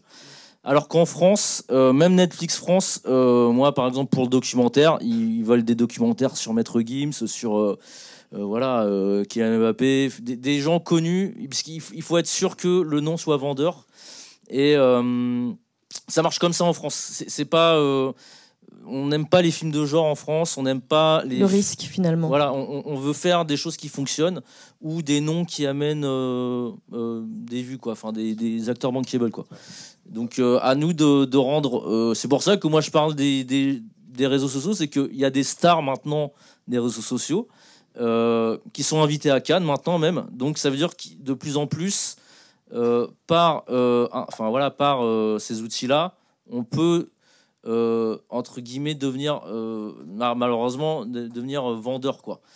Et c'est pour moi la stratégie à adopter, mais tout en faisant très attention aussi, parce que faut pas non plus que ça fasse rêver. Mais ça a été toujours pareil dans le Star System. Il faut, il faut faire gaffe avec les dérives.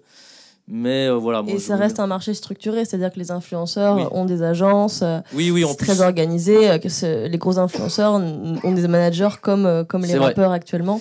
Et, Mais c'est plus ouvert, c'est-à-dire qu'on on Ça donne ouvre plus la chance portes. à, à n'importe qui, même à des, des personnes avec des physiques atypiques.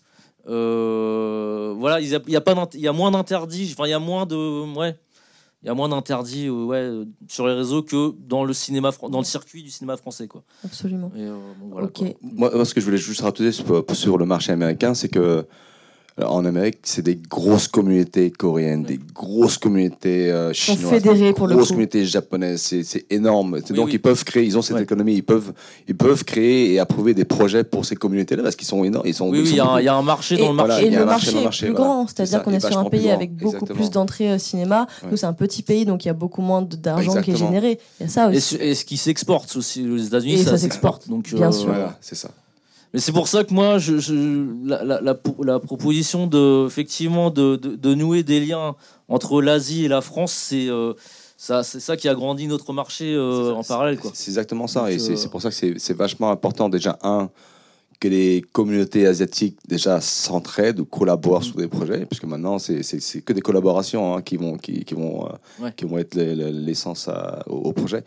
Et il faut aussi que les Asiatiques de France, bon, on parle des Asiatiques de France, euh, commencent à renouer des relations avec leur pays d'origine et commencent des collaborations avec les pays d'origine.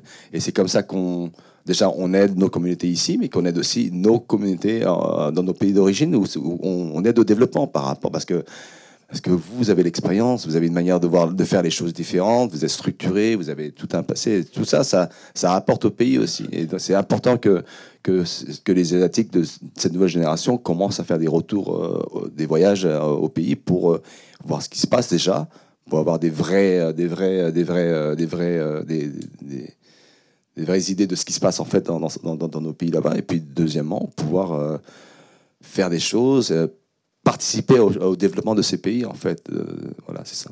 Superbe. Bah, je pense qu'il y a aussi des points intéressants de, de, admettons, faire un film. Enfin, mon gros kiff, ce serait de faire un film entre la France et le Vietnam et au Cambodge aussi, tu vois, de raconter ces histoires-là, de un peu comme ton doc avec Oui, l'OD, oui. mais en Ouais, mode fiction. Mm. Et ce serait formidable. Et, et ce manque de représentativité, les jeunes As- asiatiques de France, euh, ça commence à changer un petit peu, ça va mieux. On euh, les Asiates d'ici s'intéressent à leurs origines, mais tu sais, on a manqué d'œuvres comme ça pour nous. Tu sais, rien que des soldats pendant la Première Guerre mondiale, indo-chinois qui sont venus se battre pour la France, tout ça, on n'a pas notre indigène à nous. Mm. On n'a jamais notre vision à nous. Puis même dans indigène, il n'y a pas d'Asiate, je crois. Donc euh, ce serait cool que nous, les enfants d'ici, bah, qu'on écrive des histoires qui racontent l'histoire de nos anciens. Je sais pas, moi, un film sur l'arrivée des, des, des- de Cambodgiens en France, qu'est-ce que ça fait? Enfin, tu vois, moi, avec Oui, ma oui. famille, on est arrivé en Non, France tout ce qui s'est passé. Enfin, je pense qu'il y a beaucoup de choses à raconter. Et puis, bah voilà, c'est à nous de le faire en fait. Absolument. Moi, moi, tu vois, l'histoire de Trantonia, pour moi, là, le documentaire, c'est, ça va presque ouais. être une fiction en vrai. hein. C'est, parce qu'elle a vraiment une vie de fou. euh, euh, de, elle, a- elle a une vie de fou. Et moi, j'adore euh, effectivement.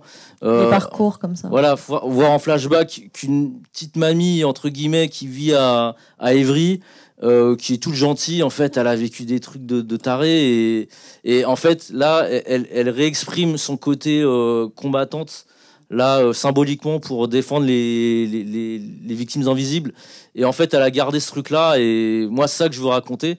Et ça, pour moi, dans ma tête, c'est hyper cinématographique. Et je pense que, voilà, peut-être si j'arrive à le vendre de cette manière-là, pourquoi pas, mais il y aura pour moi une très grosse collaboration avec le Vietnam aussi, parce que elle commence à devenir une figure au Vietnam et en France aussi. Donc, euh, de ce point de vue-là, il y a un truc à faire. C'est encore très fragile, mais oui, moi, moi je suis totalement dans cette démarche-là de, raconter ces histoires euh, de nos, de, de nos grands-parents, de nos parents, et, euh, parce que c'est hyper intéressant et il faut écouter nos parents. Ouais, de- leur histoire, elle est, elle est, elle est folle, quoi. Euh, Bah, on on vous souhaite à tous d'aller encore plus loin. Euh, on va passer aux questions du public parce qu'on n'aura plus beaucoup de temps après. Bonsoir, c'est plaisir de vous voir déjà. Merci pour vous tous. Et je voulais juste rebondir sur ta dernière question, Linda. Euh, je pense qu'il serait bien aussi de le souligner, c'est surtout l'histoire des quotas. Euh, aux États-Unis, ils se sont battus pour avoir ces fameux quotas qui a rééduqué les Blancs, si je puis dire. Et euh, ils se sont habitués à avoir des Noirs, des Asiatiques, euh, des Arabes, etc. Au début, c'était des rôles très stéréotypés. Et petit à petit, on a donné des vrais rôles à ces personnes-là. Euh, des rôles de docteur, de, un noir, enfin bref. Et donc je pense qu'en France, la base de la base, c'est de mettre ça en place. C'est un long débat, c'est encore un débat aujourd'hui, je ne comprends pas pourquoi. Parce que je pense qu'on est obligé de passer par là pour rééduquer euh, bah, les gens, les directeurs de casting, les prods, etc., pour montrer que on a droit d'exister et qu'on fait partie de la France. Et surtout de, de, de, de, de rééduquer les yeux de ces personnes-là, en fait. Et que ça ramène évidemment de l'argent. Parce que c'est ça, en fait, aux États-Unis, euh, que ça a donné. C'est qu'en plus de les rééduquer, c'est que ça a donné que euh, ont vu que ça rapportait de l'argent. Euh, les derniers films de comédie avec que des asiatiques, ça a cartonné de malade. Et moi, j'ai- j'ai- je connais des gens chez Netflix, dont une personne noire, et elle m'a dit clairement que quand on euh, ils s'en foutent en fait qu'elle soit noire, blanche ou je sais pas quoi. Ce qu'ils savent, c'est qu'elle va apporter de l'argent Oui. euh, de par euh, son histoire, parce que c'est une tendance. Et donc voilà, c'est donnant donnant. Ouais, c'est tout ce que. Non, non, mais je suis d'accord que les quotas, en fait, c'est une bonne porte. C'est, c'est, c'est une technique, mais c'est une bonne porte d'entrée d'un point de vue purement artistique de faire émerger des talents qui n'auraient pas pu sans les quotas, effectivement, même pour des petits rôles, d'essayer d'avoir la chance de juste de participer, même si c'est un rôle mineur. C'est vrai que c'est, euh, ça fait partie d'un d'un outil qui, qu'il faut, dont il faut se servir, il faut pas en avoir euh, entre guillemets honte, quoi. Euh, c'est comme ça. on, on, est dans, enfin, la culture audiovisuelle occidentale bah, il y a plus de blancs, mais parce qu'ils sont plus connus, ils ont, ils ont, ils, ont grandi avec cette culture. Nous, peut-être qu'on a grandi aussi, mais elle est moins évidente à, à faire valoir en fait. Mais euh, oui, je suis d'accord avec toi. Les, quotas, c'est faut, s'en servir comme un outil. Faut pas que ce soit, faut pas voilà, faut pas entre guillemets que ce soit juste pour voilà prendre n'importe qui. Il faut quand même faire un vrai casting je, je pense pas qu'il faut qu'on ait peur de ça, parce que mm. chez les Blancs, on n'a pas eu peur de prendre n'importe qui. Encore aujourd'hui, il y a des comédiens qui n'ont pas lieu d'être. Oui, oui, je suis d'accord. je On est tous d'accord. Oui, oui, oui. A des films pourris avec des Blancs. Enfin, tu vois, ils ont le droit de le faire et pourquoi pas nous On a le droit d'avoir des comédiens euh, asiatiques pourris. Oui, je suis d'accord. Ils sont pourris. Euh, ouais, non, bah, c'est Je serais super fier d'avoir des comédiens pourris asiatiques, tu vois. moi, je préfère, euh, je préfère voir des talents. Moi, en tant que réalisateur. Je, je veux qu'en tant qu'Asiate, on n'ait pas à s'obliger à se mettre la pression de qu'on soit parfait ou moins parfait, etc. J'ai envie y ait tout. Je veux qu'on ait autant euh, de, de, de, chances que n'importe qui, en fait, comme pour les Noirs, pour les, pour les Arabes, pour oui, tout oui, le monde, tu vois. On, se focus sur, euh, ouais, sur les personnes asiatiques, mais c'est pour vraiment tout le monde. Oui, c'est. mais c'est juste pour dire qu'il ne faut pas avoir peur de cet outil comme. Ah, je, pour moi, il faut assumer, c'est ça existe. Si, il faut, euh, voilà, Même si on embauche pour embaucher, ben embauchons, c'est pas grave. Ouais, ouais, ouais. Tu vois. Mais si ça permet de faire émerger des vrais talents, c'est moi je suis hyper heureux parce que Bien sûr. voilà quoi, c'est sûr, c'est mieux quoi. Voilà, bref. Bonsoir. Merci pour le talk. Euh, vous avez parlé tout à l'heure que c'était très compliqué de financer des projets euh, qui partagent les points de vue euh, asiatiques. vous avez évoqué notamment la SACEM et l'Institut français. Est-ce que vous avez des fonds ou des structures qui soutiennent financièrement la diaspora asiatique? Ouais, il y a ton frère, ouais. moi, en fait, là, je, vu que je suis en plein dedans avec mon projet, euh, moi, là, euh, mon, ma ligne de mire, c'est le CNC, c'est la SCAM. Voilà, c'est des organismes français qui existent et qui, moi, j'ai l'impression qu'ils sont de plus en plus concernés par euh, ces problématiques-là. En tout cas, dans le, dans le jury qu'on voit en général, il y a un fonds pour la diversité aussi. voilà. Je le connais moins, mais peut-être tu t'en parleras. Mais là, en, en, France, il y a des bonnes intentions, quoi. Il faut les saisir. Peut-être que ça ça aboutit pas des fois parce que il y a toujours le, plafond de verre euh, euh, du, business quoi on va dire de, faut que ce soit rentable. Mais euh, politiquement j'ai l'impression que ça évolue quand même pour favoriser voilà je suis d'accord avec toi. Je pense que au niveau des institutions il y a des fonds pour la diversité. Bon ça reste des niches.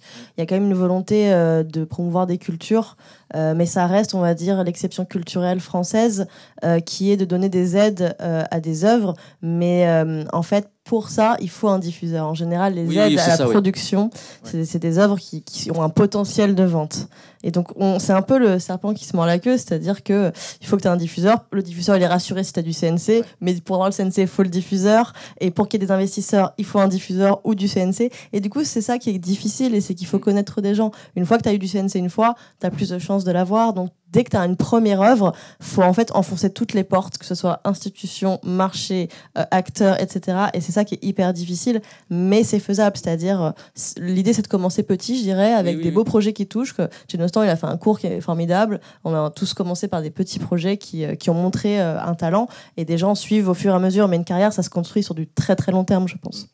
Voilà, moi, moi, je suis à l'étape du CNC, ça me fait peur, mais euh, faut que je le tente. Et puis voilà, hein, euh, on, va, on, va, tenter le coup. Et puis si, si je l'ai pas, je, je, ferai mon projet euh, sans le CNC, c'est pas grave.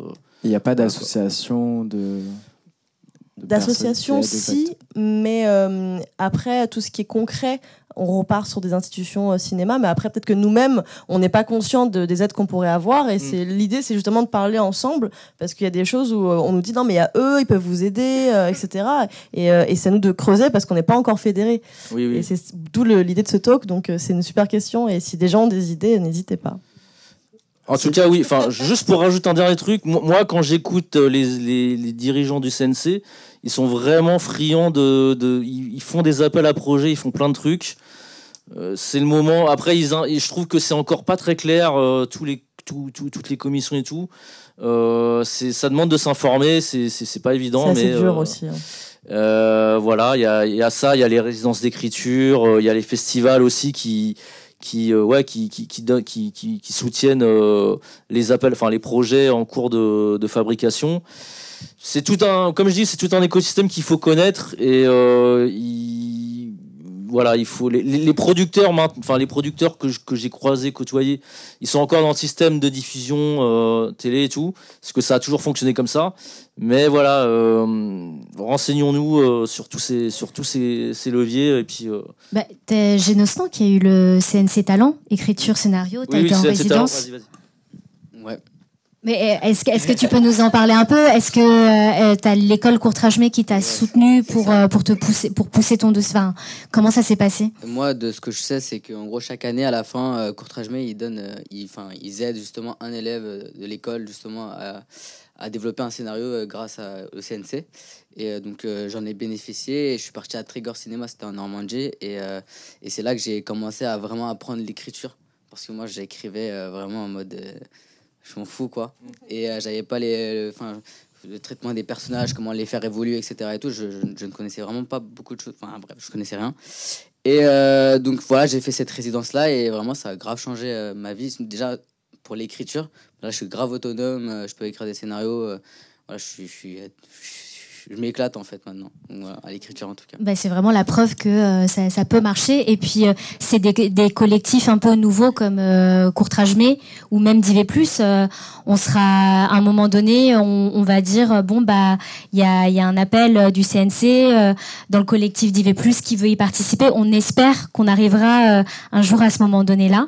Et je pense que c'est notre c'est nos objectifs aussi. C'est on fait des talks, mais on veut aussi pousser à des festivals, pousser à, des aides, des subventions. Donc, euh, donc en étant encore plus nombreux, encore plus soudés, on arrivera aussi, euh, nous, à pousser des talents comme Genostan euh, pour des CNC d'écriture.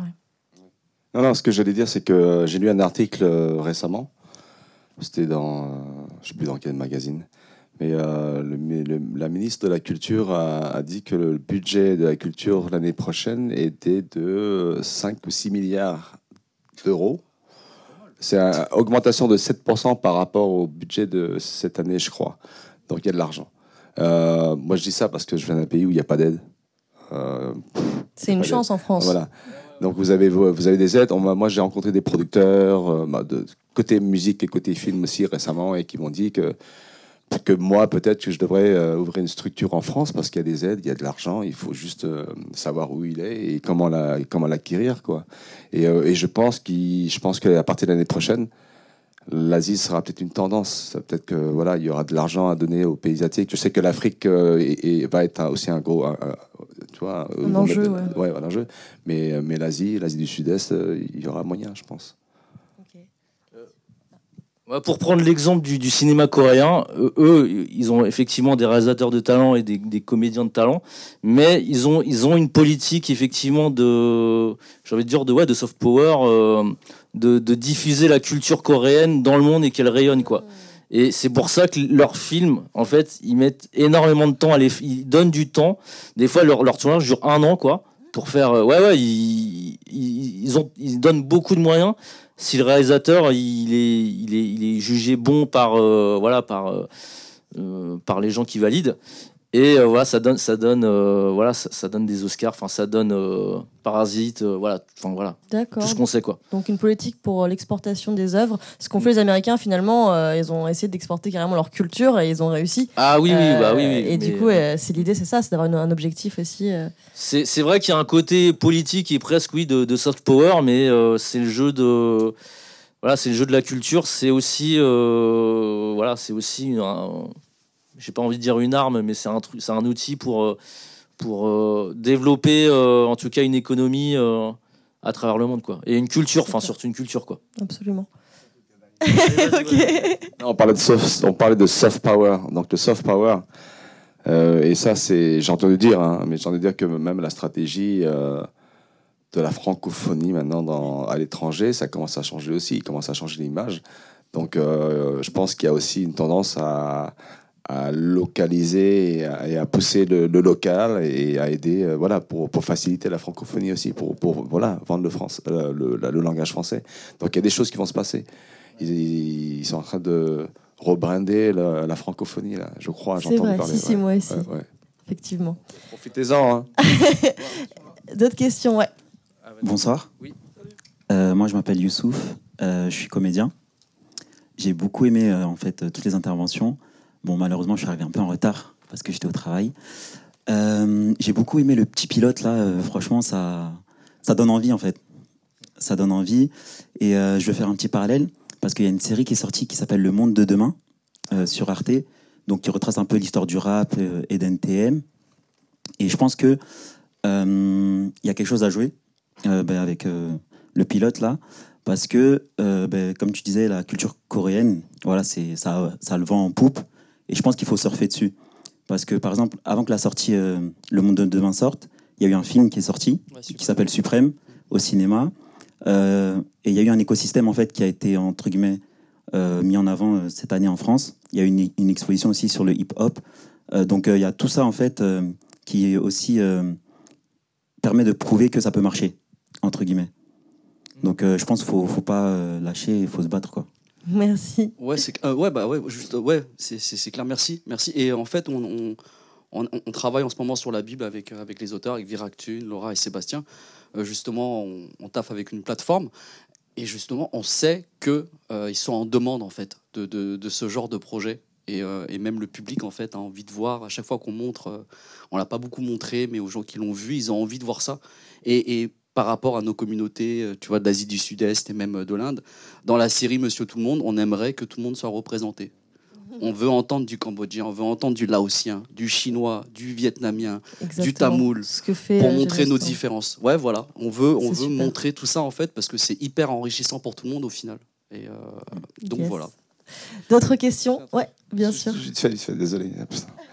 C'est juste qu'on a envie de parler longtemps, longtemps, mais. Je, je reviens au mot écosystème. Et, et, et, et, Monsieur Youssouf, avez- il, a raison. Il faut créer l'écosystème. Je dis encore, il faut créer, il faut créer le marché, il faut créer l'écosystème. Et l'écosystème, pour moi, c'est pas seulement euh, ce que tu viens de dire, mais aussi c'est il faut créer des événements, il faut créer des festivals, il faut créer des associations, il faut créer des, des trucs, mais des, des collaborations. Il faut créer tout ce truc-là qui fait que si tu crées le marché, tu crées la demande et tu crées après une force qui va lobbyer pour justement pour les Asiates, pour les projets asiatiques, etc. etc.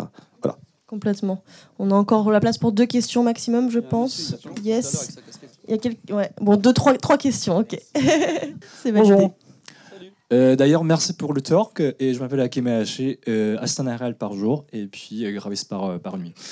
Et euh, j'ai une question par rapport à la différence de la production locale là-bas, enfin, ça veut dire dans votre pays, enfin, le pays de vos origines asiatiques, et comparé à la production en France. Et moi, je suis d'origine japonaise et j'ai quitté mon pays natal car il y avait une tellement de difficulté, autocensuration.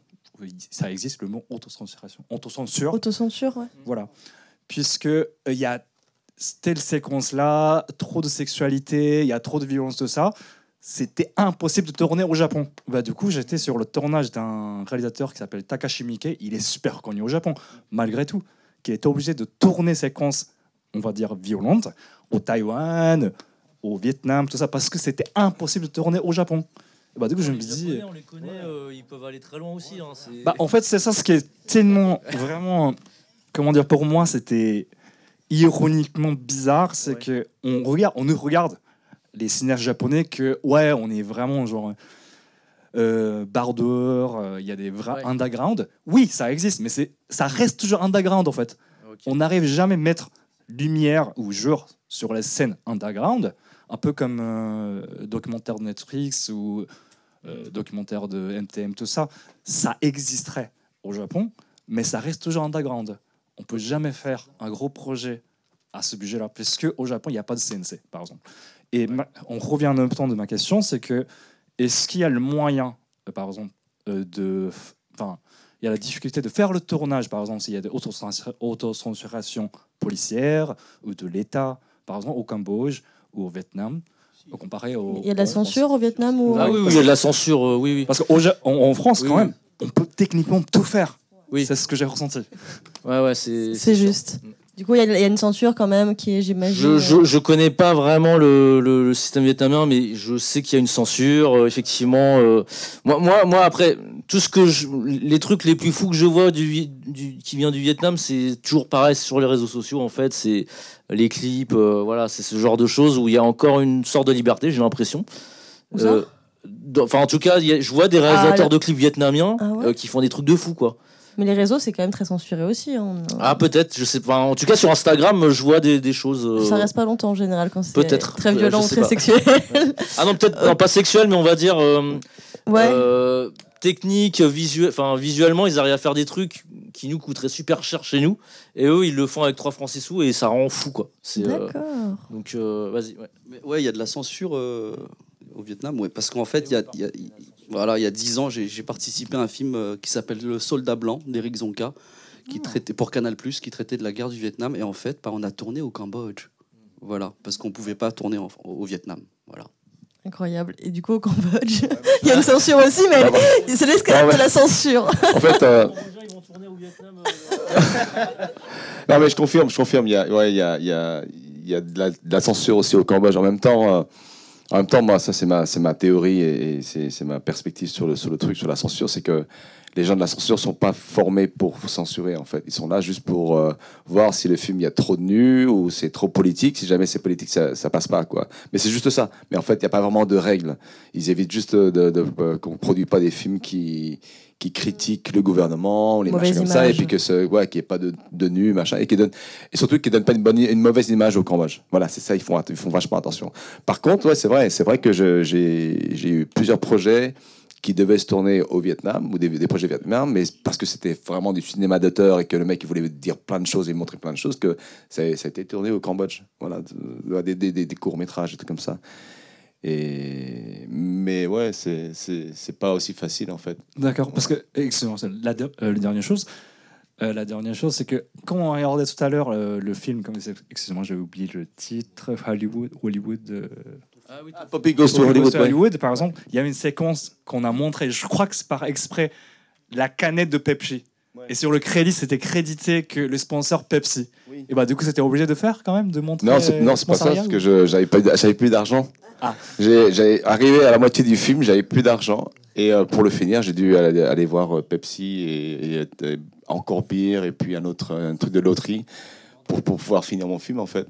Donc c'était même- pas une obligation quand même de montrer sponsoria. Bah, je- bah, c'est, c'est- c'est dans le deal en fait, c'est dans le deal. Ah, ouais, Alors, en échange de temps, euh, bah, il faut que tu montres euh, la canette euh, trois fois, Ouais, euh, rassure 15 que c'est pas secondes quoi à chaque fois, et puis voilà. Mais en fait, voilà. Le placement de, pardon, le placement de produit, il est partout aussi. Ouais. Ouais. Bah quand même, en France, je ressens très moins. Ils, ils le font bien maintenant, ils le font super bien, c'est C'est- subliminal. c'est ouais. peut-être un peu subtil, mais on va passer une petite question merci. rapidement euh, parce qu'il va falloir qu'on laisse la salle. Donc, il y a une question au fond, il y en a une ici. Vas-y. Euh, moi, j'ai une question pour euh, Steve Tran. Salut. Tu as dit en préambule que tu en avais un petit peu assez, tu sais, des rôles euh, qui finalement allaient un peu euh, être très péjoratifs pour euh, différentes communautés. Euh, Est-ce qu'aujourd'hui, au stade de ta carrière, tu es dans une optique de te dire non, si c'est un rôle qui, j'estime, dévalorise euh, ma culture, je ne le prends pas? Et du coup, quel conseil aussi tu donnerais aux jeunes comédiens où on sait que c'est parfois assez difficile de trouver des rôles et on a peut-être tendance à vouloir prendre tout et n'importe quoi? Est-ce que tu lui dirais non, pense plus loin et ne prends pas ce genre de rôle ou vas-y, il faut bien commencer sa carrière quelque Il part faut faire ses armes, mais euh, heureusement qu'aujourd'hui, en 2023, bientôt, euh, ce genre de rôle n'existe plus vraiment. C'est plus possible en fait. Et euh, au-delà de, euh, au-delà du truc dégradant pour la communauté, c'est qu'en fait, en tant qu'acteur, tu as besoin de défendre quelque chose. Euh, de, voilà, que tu serves à quelque chose en fait. Et aujourd'hui, oui, ça m'arrive de dire non quand c'est pas, c'est pas parce que c'est trop petit, mais c'est parce que bah, ça m'apporte rien en tant que comédien. Je viens pas kiffer quoi.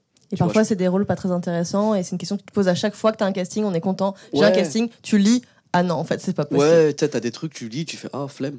Enfin, tu vois. Exactement. Et, et l'accent, on le demande toujours. Il y a 10 ans, on m'a- j'avais passé un casting rapidement. hein. Euh, on m'a demandé, euh, le, le réalisateur m'a dit ouais et tout. euh, la dière de cast m'a dit le réalisateur, bah, c'est une comédie.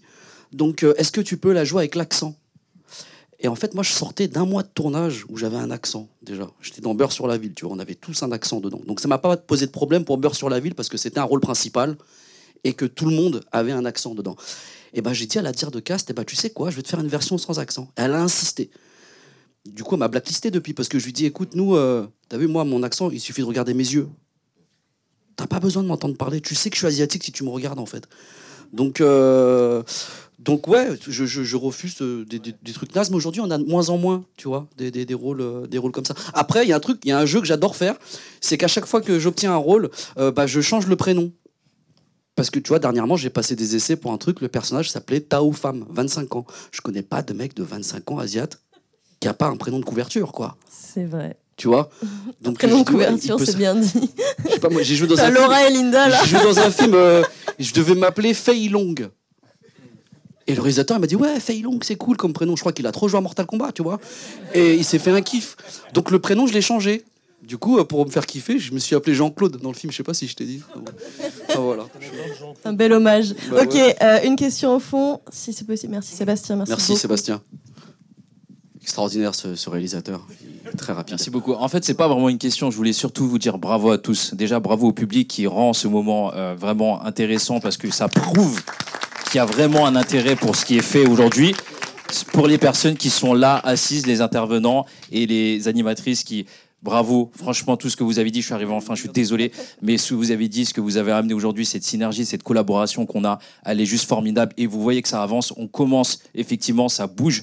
Donc merci pour tout ça, franchement, je suis ému vraiment par ce moment, de, de vous voir tous réunis, Euh, vraiment, c'est- ça me touche énormément. Donc euh, bravo, bravo à vous, je vous applaudis. Merci Lara. Merci. Et si vous voulez voir les- les- les- l'Asie émergée, il y a, il y a Demain, il y a un le concert. concert demain, voilà, je fais ma promo en même temps. Je vous voilà, invite je- tous, c'est gratuit Voilà, T'as bien pas, raison. euh, sabayeevents.com, allez- allez-y. vous allez Allez-y tous. Putain, son force Ce soir. asiatique. Il a réussi Merci, à faire bravo. un publi, mais non. Bravo. Merci. Incroyable. Donc il y avait une question ici, c'est ça, et après on va devoir quitter la salle, sinon on va se faire vraiment disputer. Un placement de produit Ah oui. Cristalline. Alors, euh, euh, bah, merci beaucoup pour ce talk. Et ça motive euh, vachement les jeunes aussi pour euh, venir au Cambodge et essayer de- d'aider. Et du coup, euh, ben, j'ai- j'aurais cette question à poser, c'est euh, qu'est-ce que vous enfin, qu'est-ce que vous conseillez aux jeunes pour pouvoir rentrer au Cambodge dans le cinéma et, euh, et essayer de vous aider et, parce que je pense qu'on aura beaucoup plus d'opportunités en fait que- qu'en France ou dans des gros pays où le cinéma ben, il est bien installé. Donc euh, quand on a cette, ce désir en fait d'aller dans un autre pays euh, comme le Cambodge par exemple qui est en plein développement dans le cinéma, qu'est-ce que vous donnez, qu'est-ce que vous donneriez comme ques- question à ces, à ces jeunes là Quel genre de questions?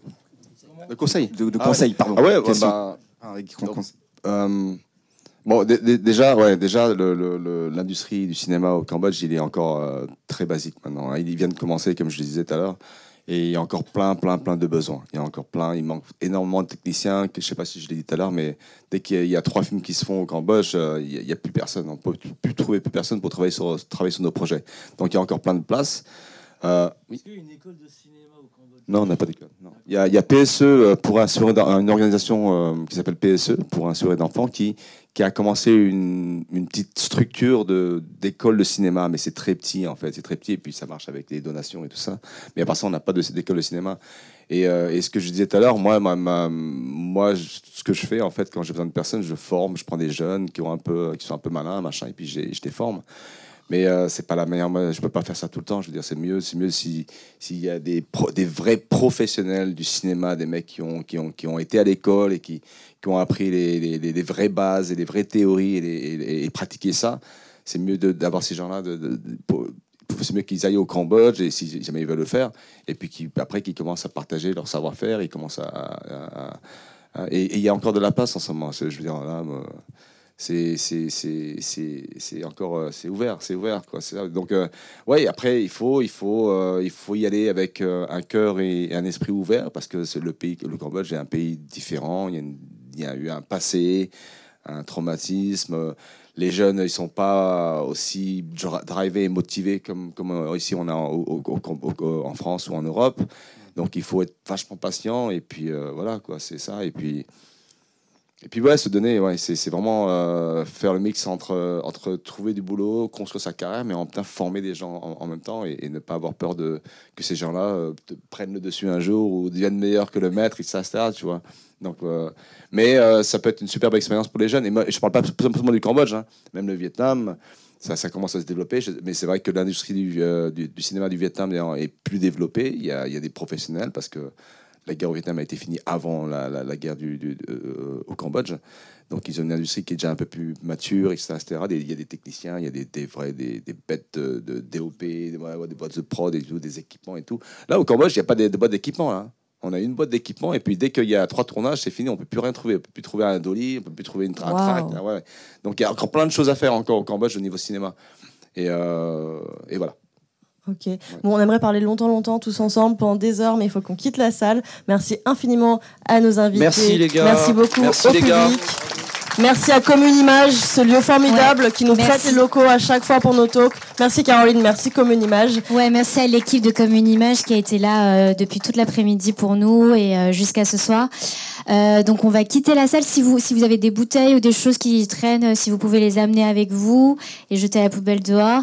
Et euh, je pense que ça va faire plaisir à Kaname, au fondateur qui est en ce moment euh, en Angleterre. Si on peut faire un petit selfie. Attention, attention Ah, vas-y, vas-y, prends Yeah. la photo, vas-y. Vas-y, on Ouais. On dit 10 V plus 10 V plus Merci à toutes et à tous d'avoir suivi cet épisode hors série sur les réalisateurs de la diaspora asiatique.